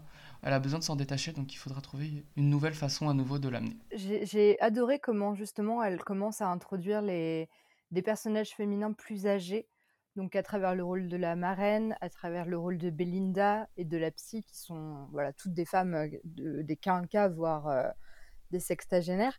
Et euh, la façon dont elle promet vaguement de retrouver peut-être un jour le personnage de Fleabag justement à cet âge-là, je pense qu'on a encore besoin, on a besoin de la parole de Phoebe Waller-Bridge et de son regard sur les personnages complexes féminins euh, pour aussi les mettre en lumière à un âge où elles n'ont pas trop de place en fait dans le monde audiovisuel. Donc je trouve ça intéressant de, enfin voilà, d'avoir ce petit espoir de se dire que elle a réussi à nous faire une suite incroyable euh, après une première saison euh, magnifique. Donc pourquoi pas une, troisième saison qui puisse mettre en lumière aussi un personnage plus âgé et qu'elle saura rendre dans tous les cas hyper intéressant. Lucie est contente avec ces deux saisons-là, et moi aussi, enfin, je trouve que c'est une fin parfaite. Et euh, je sais que beaucoup de gens, euh, dont mon copain, sont en mode euh, saison 3, saison 3, et j'ai envie de dire que pour le moment, pour moi, il n'y a rien d'autre à dire pour le moment. Mais peut-être qu'effectivement, dans 15-20 ans, si elle n'y est pas opposée, j'ai envie de dire pourquoi pas. Mais c'est vrai qu'en attendant, elle a d'autres projets et attendons de voir aussi ce qu'elle peut proposer d'autre en matière de série ou même au cinéma. Et en tout cas, en 2019, non seulement on a eu cette saison 2 euh, de Fleabag, mais on a aussi eu sa déclinaison française, création entre guillemets originale de Canal+, qui aime décidément adapter euh, de manière très très fidèle des séries euh, étrangères. Je pense notamment à La Flamme, qui est vraiment un copier-coller de beaucoup de situations euh, de l'excellente sitcom Burning Love, qui était aux États-Unis, notamment produite par, par Ben Stiller, avec un, immense casting aussi. du coup, déjà avant La Flamme, Canal+, avait donc produit ce remake de de Fleabag intitulé Mouche, avec Jeanne, euh, Jeanne Henry euh, en tant que showrunneuse, euh, qui a fait les, des films notamment comme Elle l'adore ou Pupille. j'ai juste vu Elle l'adore et j'avais trouvé ça pas trop mal, donc j'étais en mode bon, au moins elle est talentueuse, donc ça devrait peut-être passer, pourquoi pas sur un malentendu. en plus, mon Camille Cotin, c'est pas, c'est pas non plus la pire actrice et on, on, voit que sa carrière est en train de décoller, donc c'est plutôt cool pour elle. mais c'est vrai que à, l'arrivée, le bilan est plutôt contrasté. Qui veut euh, se dévouer pour commencer un peu à parler Et euh, Lucie lève la main directement car elle est un peu masochiste. J'ai tout regardé en deux soirs parce que en ce moment je fractionne mes visionnages en, plusieurs fois parce que je suis exténuée quand je rentre du travail, mais là n'est pas la question. Euh, Ça la question... peut-être aussi exténuée, mouche je j'en suis arrivée à un point où je ressentais plus rien. Une fois que tu as passé le premier épisode, le premier épisode, je me suis juste dit c'est mauvais. Le deuxième épisode, je me suis dit d'accord, c'est un copier-coller plan pour plan, réplique par réplique, traduite en français. Euh, j'avais juste l'impression de revoir la série avec un, mauvais doublage, clairement mauvais. Euh, ils ont totalement, ils sont totalement passés à côté de, des regards caméra parce que j'ai l'impression que ça n'a pas. Enfin, l'âme des regards caméra, le but des regards caméra, que ce soit pour Fleabag euh, en tant que personnage ou même euh, dans le rythme au sein de la série, n'a pas été compris en fait. C'est-à-dire que Canal, j'ai l'impression, a transformé les regards caméra plutôt comme un, un artifice un artifice cool pour se donner un côté un peu edgy parce que les créations originales Canal, c'est un peu ça la, ligne éditoriale et le fond de commerce. Malheureusement, même s'il y a des créations originales Canal Plus que j'aime beaucoup, euh, notamment euh, Calls, euh, la série de Timothée Hochet qui est incroyable. mais en fait, là pour le coup, déjà l'estampillé création originale Canal, j'ai envie de dire c'est du vol. Euh, certes, évidemment, euh, c'est crédité au générique euh, librement adapté de Fleabag, de Phoebe Waller-Bridge, mais les seuls moments qui m'ont fait rire, en fait, c'est les moments où il, il déviait de la série d'origine, parce que le, reste, c'était Fleabag, mais, mais sans saveur, sans rien. même moi qui suis une grande fan de Camille Cotin, j'ai trouvé qu'elle cabotinait dedans, donc c'est pas peu dire. Euh, et, vraiment, les deux seuls trucs qui m'ont fait rire, c'est euh, dans l'épisode 1, quand elle se touche sur Benoît Hamon au lieu de Obama. Et euh, le nom du baraté qui s'appelle Tété, parce que ça fait référence au sein et c'est drôle et ça m'a fait rire. Mais sinon, le reste, juste non, en fait. la seule chose que j'ai aimé dans la série, les deux seules choses que j'ai aimé dans la série, c'est Anne Dorval que j'aime vraiment beaucoup, que j'admire et qui est, qui est celle qui s'en sort le mieux, j'ai trouvé au casting euh, dans son rôle de marraine. Euh, et la, la fin euh, qui a été réservée au hamster qui s'appelle, je sais plus comment elle s'appelle, Jennifer, qui est la, la, même fin que dans la pièce.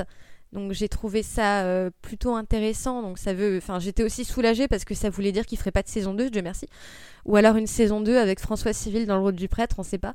Mais, euh, mais non, je me suis ennuyée. J'ai, j'ai ri deux fois sur un total de six épisodes.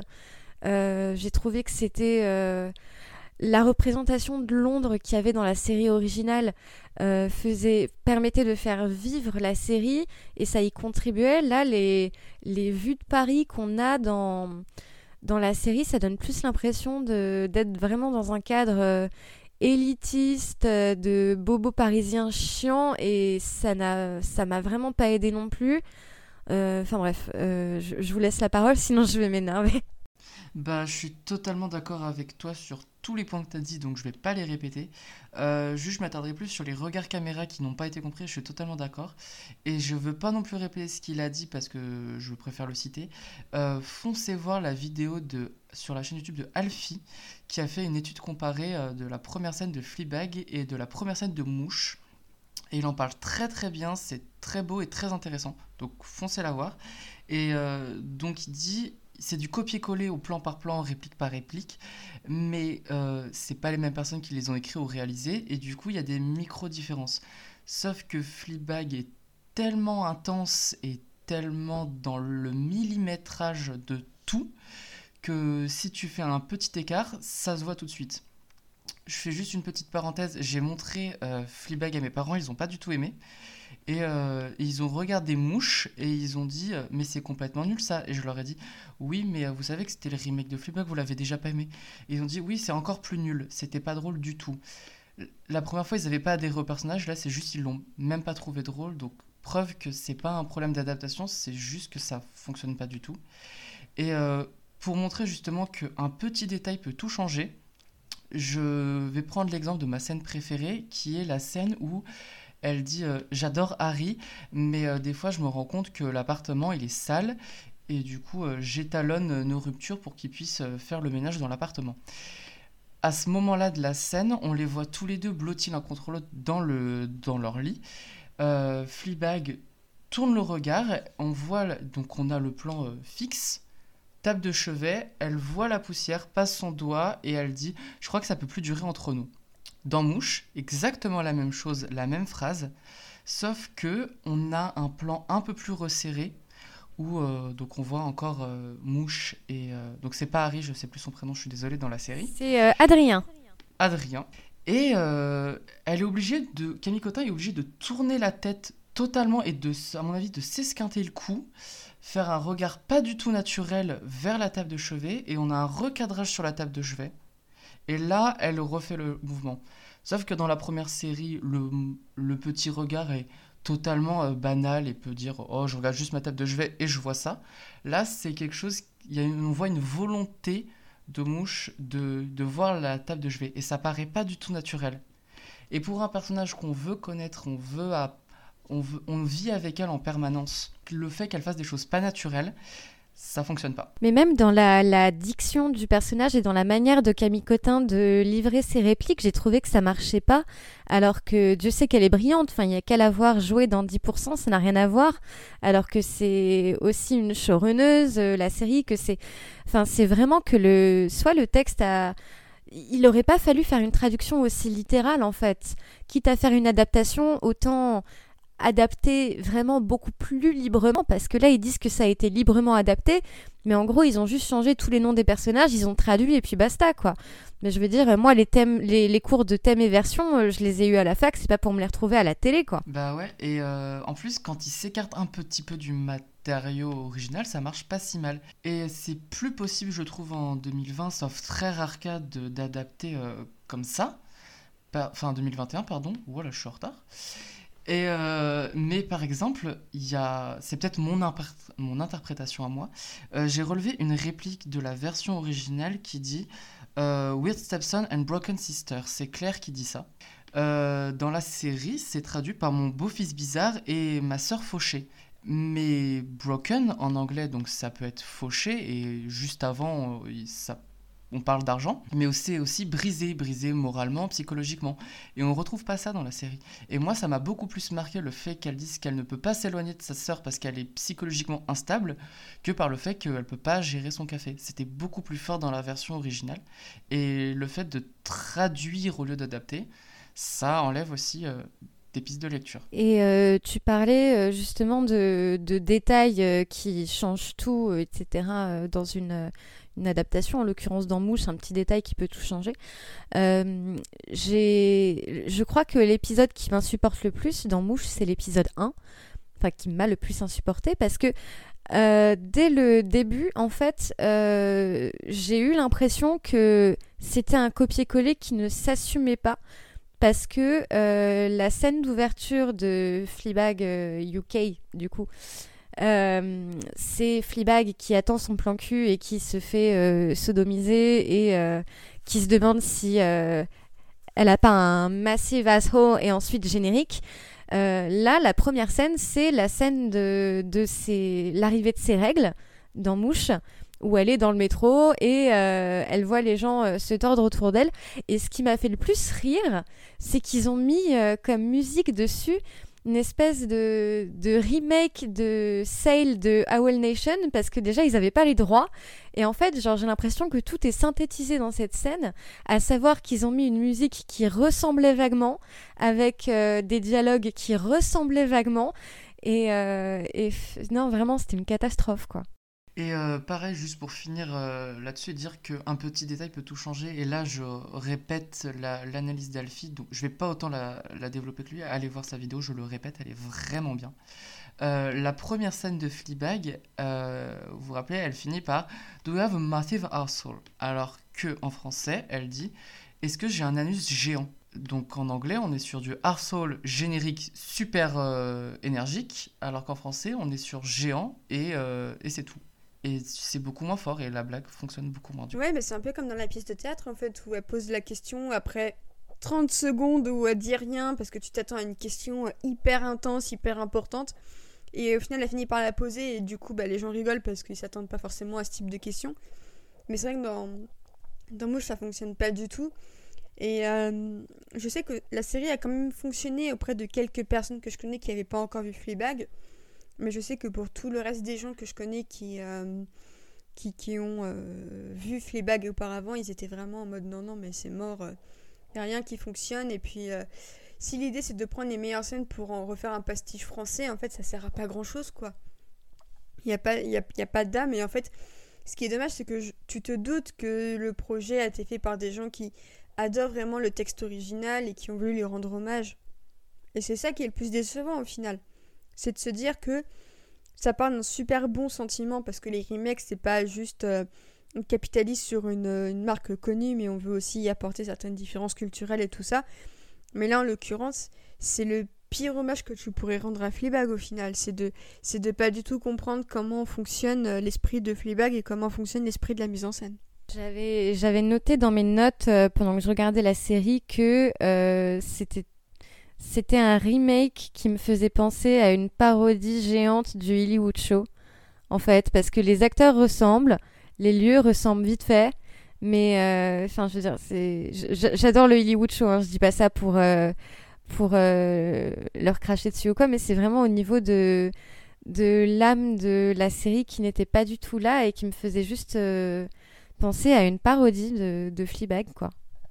C'est ça, ils ont un peu essayé de reproduire certains moments un peu dramatiques et tout ça, mais ça, ça fonctionne pas, quoi. T'as pas le. Il n'y a pas le truc. Mais surtout que la réalisatrice, euh, elle a voulu vraiment, tu sais, euh, contrôler chaque minute. Enfin, les acteurs disaient qu'ils n'avaient pas eu l'occasion d'expérimenter aussi leur personnage parce que tout était millimétré sur le rythme, sur la force du dialogue que le texte devait être dit au poil parfaitement. Mais du coup, tu du coup, tu te dis, ouais, donc c'est un problème de direction d'acteur et de, de, scénario, de texte, parce que, ouais, on ne sait pas trop sur qui remettre le, le, la, pas la faute, mais de pourquoi ça n'a pas marché, quoi. Donc Mouche, c'est également disponible, je pense, sur Canal Plus Série, j'ose imaginer. ben, on vous rappelle qu'il y a Crashing, hein, donc allez, allez, plutôt voir Crashing, hein, c'est c'est mieux. Oui.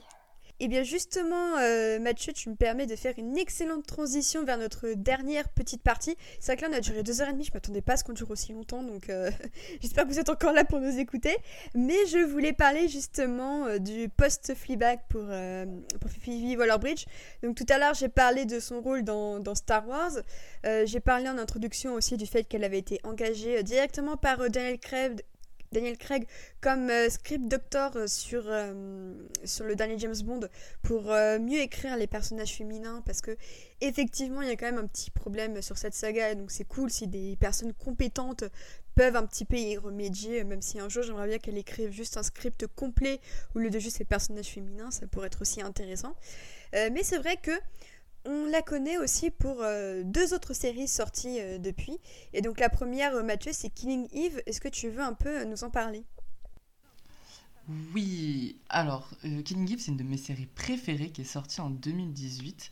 elle en est la créatrice. Et ça parle de quoi? C'est Eve Polanski qui est une agent du MI5 à Londres. Qui est dans une petite routine de sa vie, qui commence à en avoir marre, jusqu'au moment où euh, elle est chargée d'enquêter sur Villanelle, qui est une tueuse à gages. Euh, donc euh, une jeune femme qui a la vingtaine et qui est réputée comme psychopathe et inarrêtable. Et elle, elle, va avoir une obsession pour elle et elle va tout faire pour la retrouver. Sauf que le problème, c'est que Villanelle s'en rend vite compte et Yves n'arrive pas à l'arrêter, mais Villanelle va aussi essayer d'arrêter Yves. Et c'est un gros jeu de, du chat et de la souris qui commence. Et euh, j'adore cette série parce que c'est un vrai thriller. Mais en même temps, euh, il y a, c'est Phoebe Waller-Bridge qui est derrière. Et du coup, il y a un vrai humour anglais et même ce que j'appelle un humour bridgien derrière. C'est-à-dire que dans des situations horribles ou dramatiques, il y a des répliques que tu ne t'attends absolument pas à avoir qui, pop par-ci par-là. Et euh, au casting de la série, c'est Sandra Wu qui joue Eve Polanski, qu'on a vu dans Grey's Anatomy, et Jodie Comer, qu'on a vu dans My Master Diary ou 13, par exemple. Et elles ont toutes les deux été récompensées par de multiples prix, elles le méritent, et c'est vachement bien. Et on a aussi Fiona Shaw, donc, euh, qui jouait la psychologue de Fleabag, qui est là. Et on a même euh, Camille Cotin, tiens donc, qui euh, apparaît dans la saison 3 pour quelques scènes. par contre, pour Killing Eve, Phoebe Waller-Bridge n'est que créatrice, mais elle est showrunneuse que sur la première saison. Et pour chaque saison, c'est une femme différente qui est showrunneuse. Et par contre, pour dire une petite limite, j'avais adoré la saison 1 que j'avais mis dans mon top 1 de de série de l'année. Euh, pareil pour la saison 2. La saison 3, j'ai eu énormément de mal avec. Je ne sais pas ce qu'ils ont voulu faire. Je comprends euh, au, fur et à mesure des mois qui passent. Même si j'ai bien aimé le dernier épisode, euh, ça commence vraiment à tourner en rond. Et on ne sait plus trop où ça va. Mais c'est toujours mieux que Run, qui est la prochaine série dont on va parler. Donc King Eve, si vous avez l'occasion, foncez la voir. C'est très bien. Et c'est sur Canal. Et alors, petite question, est-ce que l'une des showrunners, c'est pas aussi Emerald de Fennel, qui jouait euh, Camilla, Camilla euh, Parker Bowles dans The Crown et qui a réalisé Promising Young Woman avec euh, Carrie Mulligan? Est-ce que c'est pas elle par hasard? Je n'en ai absolument aucune idée, mais je vérifie en même temps. Très bien. ben moi en fait pour alors pendant que Mathieu fait ses recherches alors moi j'ai juste regardé le pilote de Killing Eve et en fait, j'ai beaucoup aimé, mais il y a une scène qui m'a traumatisée. Euh, et c'est en fait hyper graphique. Et, euh, et moi, ça m'a vraiment refroidi. je pense que j'attendrai d'être plus prête psychologiquement à la violence des meurtres de Villanelle pour continuer. Mais sinon, c'est vrai que je, trouvais que c'était euh, c'était assez bien foutu et que, effectivement, Jodie Comer est incroyable et Sandra Oh aussi. Donc là, là-dessus, très clairement, c'est des personnages féminins qui ne déçoivent pas à ce niveau-là. Mais c'est vrai que si vous êtes une âme sensible, honnêtement, faites très attention parce que c'est une violence vraiment très très, très très graphique. Euh. Je revois encore cette scène devant mes yeux euh, deux ans après avoir tenté le pilote, donc autant dire que si vous êtes une petite nature comme moi, euh, vaut mieux éviter. ou alors vous, vous renseignez au, pas, au, préalable sur les trigger warnings et tout ça, mais, mais allez-y avec, avec modération, malgré ses qualités. Et l'autre série, c'est Run. Euh, là Run. Euh, oula. Alors Run, on avait extrêmement hâte euh, de la voir parce que euh, nouvelle série de. Enfin, c'est pas vraiment de Phoebe Waller-Bridge en fait. C'est là où il y a eu l'arnaque. elle est produite par Phoebe Waller-Bridge, mais elle est créée par Vicky Jones, donc qui était aussi sur la pièce de théâtre Fleabag par exemple et qui l'a réalisée et mise en scène. Donc elle connaît très bien le travail de Phoebe Waller-Bridge et Phoebe Waller-Bridge connaît très bien le travail de Vicky Jones. Et c'est avec euh, Merritt euh, Weaver et euh, Domhnall Gleeson, qui sont deux très bons acteurs. Et le pitch était vachement sympathique. C'était deux personnes qui, quand ils étaient jeunes, ont fait un, pari fou, qui est de si jamais ils s'envoient un SMS qui écrit Run, ils doivent fuir leur vie sans poser de questions et se retrouver. Et donc les deux l'un des deux personnages envoie Run à l'autre et ils partent en train pour suivre leur quotidien. Et donc ça aurait pu être vachement bien, vachement drôle et euh, vachement tripant, mais c'était extrêmement mauvais, mais vraiment mauvais. C'est-à-dire que le premier épisode, j'étais en mode ok, pourquoi pas. Sauf qu'il y a eu sept épisodes et je suis arrivé au bout du septième en rampant, je n'en pouvais plus. Et le septième épisode est consternant de nullité. Tu te dis, euh, bon, peut-être qu'il va y avoir un twist final et ça va devenir ouf. Pas du tout. S'il n'y a pas de twist, c'est le truc. Tu aurais pu pas y avoir les six premiers épisodes au milieu, ça changeait rien. C'était vraiment mauvais. Euh, les acteurs se démènent comme ils peuvent, mais les personnages sont extrêmement mal écrits et pas attachants pour un sou. Euh, T'as juste envie de les baffer parce qu'ils sont méchants l'un envers l'autre. Euh, et ça, c'est pas forcément bien. Ils sont jamais intéressants. Donc n'allez pas voir Run. Elle a été annulée au bout de cet épisode et c'est tant mieux et euh, regarder euh, Killing Eve ou Fleabag ou Crashing, c'est vachement mieux. Mhm, ouais, marche. Alors moi j'ai vu, je crois, les trois ou quatre premiers. Euh, le 1, je me disais pourquoi pas. Le 2 me donnait une petite vibe, euh, la mort aux trousses avec cette, euh, avec cette tension sexuelle dans un train. euh, Est-ce qu'ils vont enfin coucher ensemble ou pas Parce que c'est le début de la série est quand même très orni parce qu'on devine qu'ils ont eu un passé tous les deux et que il y a, y a- qu'une étincelle qui suffit pour qu'ils reprennent ce qu'ils avaient commencé. Et, et vraiment, en fait, à partir du moment où ils couchent ensemble, il n'y a plus aucune tension sexuelle et tout s'effondre. Et c'est ça le problème. C'est l'effet moonlighting, mais dès l'épisode 2, du coup, ça ne fonctionne. Tu peux même pas trouver de qualité. C'est. Non. Ouais, je suis, je suis assez d'accord. C'est, euh, mais elle, euh, alors moi en fait, je t'avoue que je ne suis pas allée au bout du coup. Est-ce qu'elle a pas, elle, elle apparaît pas à la fin, Philly Waller-Bridge Justement, c'est ce que j'allais dire. Le seul point positif de la série est le fait qu'il y ait Phoebe Waller-Bridge qui apparaisse dans, je sais pas compter, peut-être deux épisodes de la série, et euh, le personnage d'une policière qui débarque aussi euh, parce qu'elle elle est à leur trousse. Et en fait, c'est là que je me suis le plus consterné parce que je me suis dit, Phoebe Waller-Bridge est extrêmement douée dans ce rôle. La policière est pas mal non plus, et je préférais voir l'histoire des personnages secondaires qui n'ont pas vraiment d'utilité dans la série, qui sont juste là pour euh, remplir les épisodes, plutôt que l'histoire des deux personnages principaux. Et je me suis dit, je préfère qu'on arrête maintenant la, série principale et qu'ils nous fassent un spin-off sur euh, ces deux-là que ce que je suis en train de regarder. C'est un peu inquiétant. Effectivement. Donc, euh, on vous conseille Fleabag, Killing Eve et Crashing. On ne vous conseille pas forcément Mouche et, euh, et Run. Je pense qu'on a tout dit. Et, euh, et alors, donc, pour l'avenir, euh, on a pu aussi voir euh, Phoebe Waller-Bridge dans le, le clip d'une chanson de Harry Styles où elle y dansait de manière Et fort élégante. C'est un clip très mignon. et du coup, c'était plutôt sympathique de, de la revoir. Donc, bah, en attendant de voir ses autres projets, euh, peut-être euh, se, se con- se concrétiser. Mais en tout cas, une chose est sûre, peu importe ce qu'elle fait par la suite, c'est vraiment avec Fleabag qu'elle aura marqué la pop culture de son empreinte. Euh, Lucie voulait ajouter un dernier mot avant que l'on se quitte? Euh, un dernier mot, je sais pas. Euh, je sais qu'il y a quelque chose que je voulais euh, ajouter, mais que je savais pas quand placer. Donc, bah, pourquoi pas maintenant, vu qu'on parle de ses futurs projets.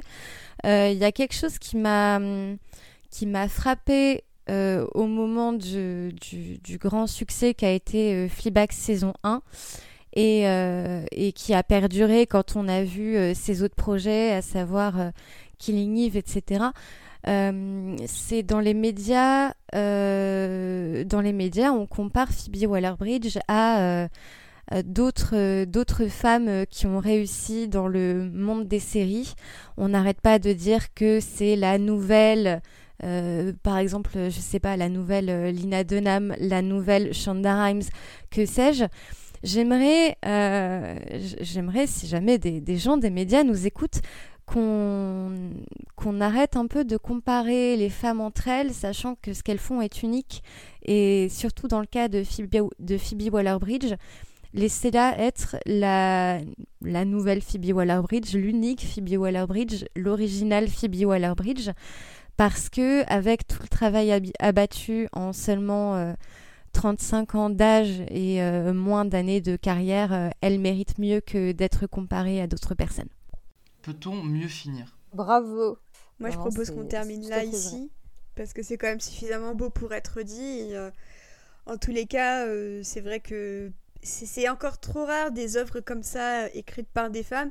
Et j'espère que dans quelques années, on pourra se dire que Fleabag n'était plus euh, une exception, mais qu'elle faisait partie euh, d'une normalité dans laquelle les femmes euh, pourraient avoir toutes les mêmes opportunités d'écriture, de showrunning, de, de, production. Et, j'espère vraiment que on sait qu'elle a un petit peu pavé la voie à, plein de personnes et j'espère qu'elle continuera à le faire en très grande forme. Euh, et ben en tout cas, euh, c'est euh, c'est ici que s'arrête ce débat sur, sur Fleabag.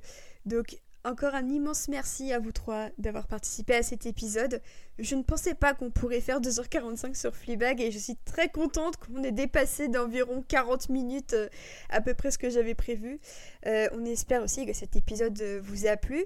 Euh, N'hésitez pas aussi, si vous avez aimé cet épisode, à nous soutenir sur Tipeee. D'ailleurs, l'une des contreparties du mois, designée par la personne qui est à côté de moi actuellement, va peut-être concerner Fleabag. Je dis ça, je dis rien.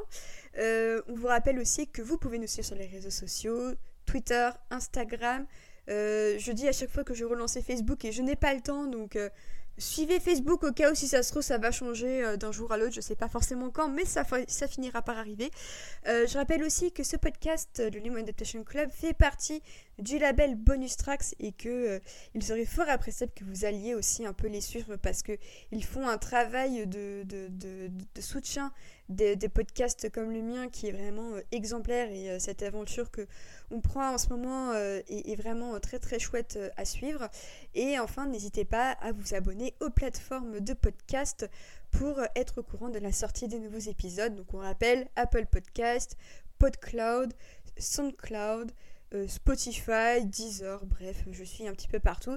Et aussi, euh, si le cœur vous en dit, laissez-nous quelques étoiles et quelques commentaires, ça fait toujours du bien pour le référencement. Et c'est ça qu'on aime, c'est un très bon référencement. Euh, donc nous, on en a terminé aujourd'hui avec Fleabag. Le prochain épisode sortira, si tout se passe bien, début mars.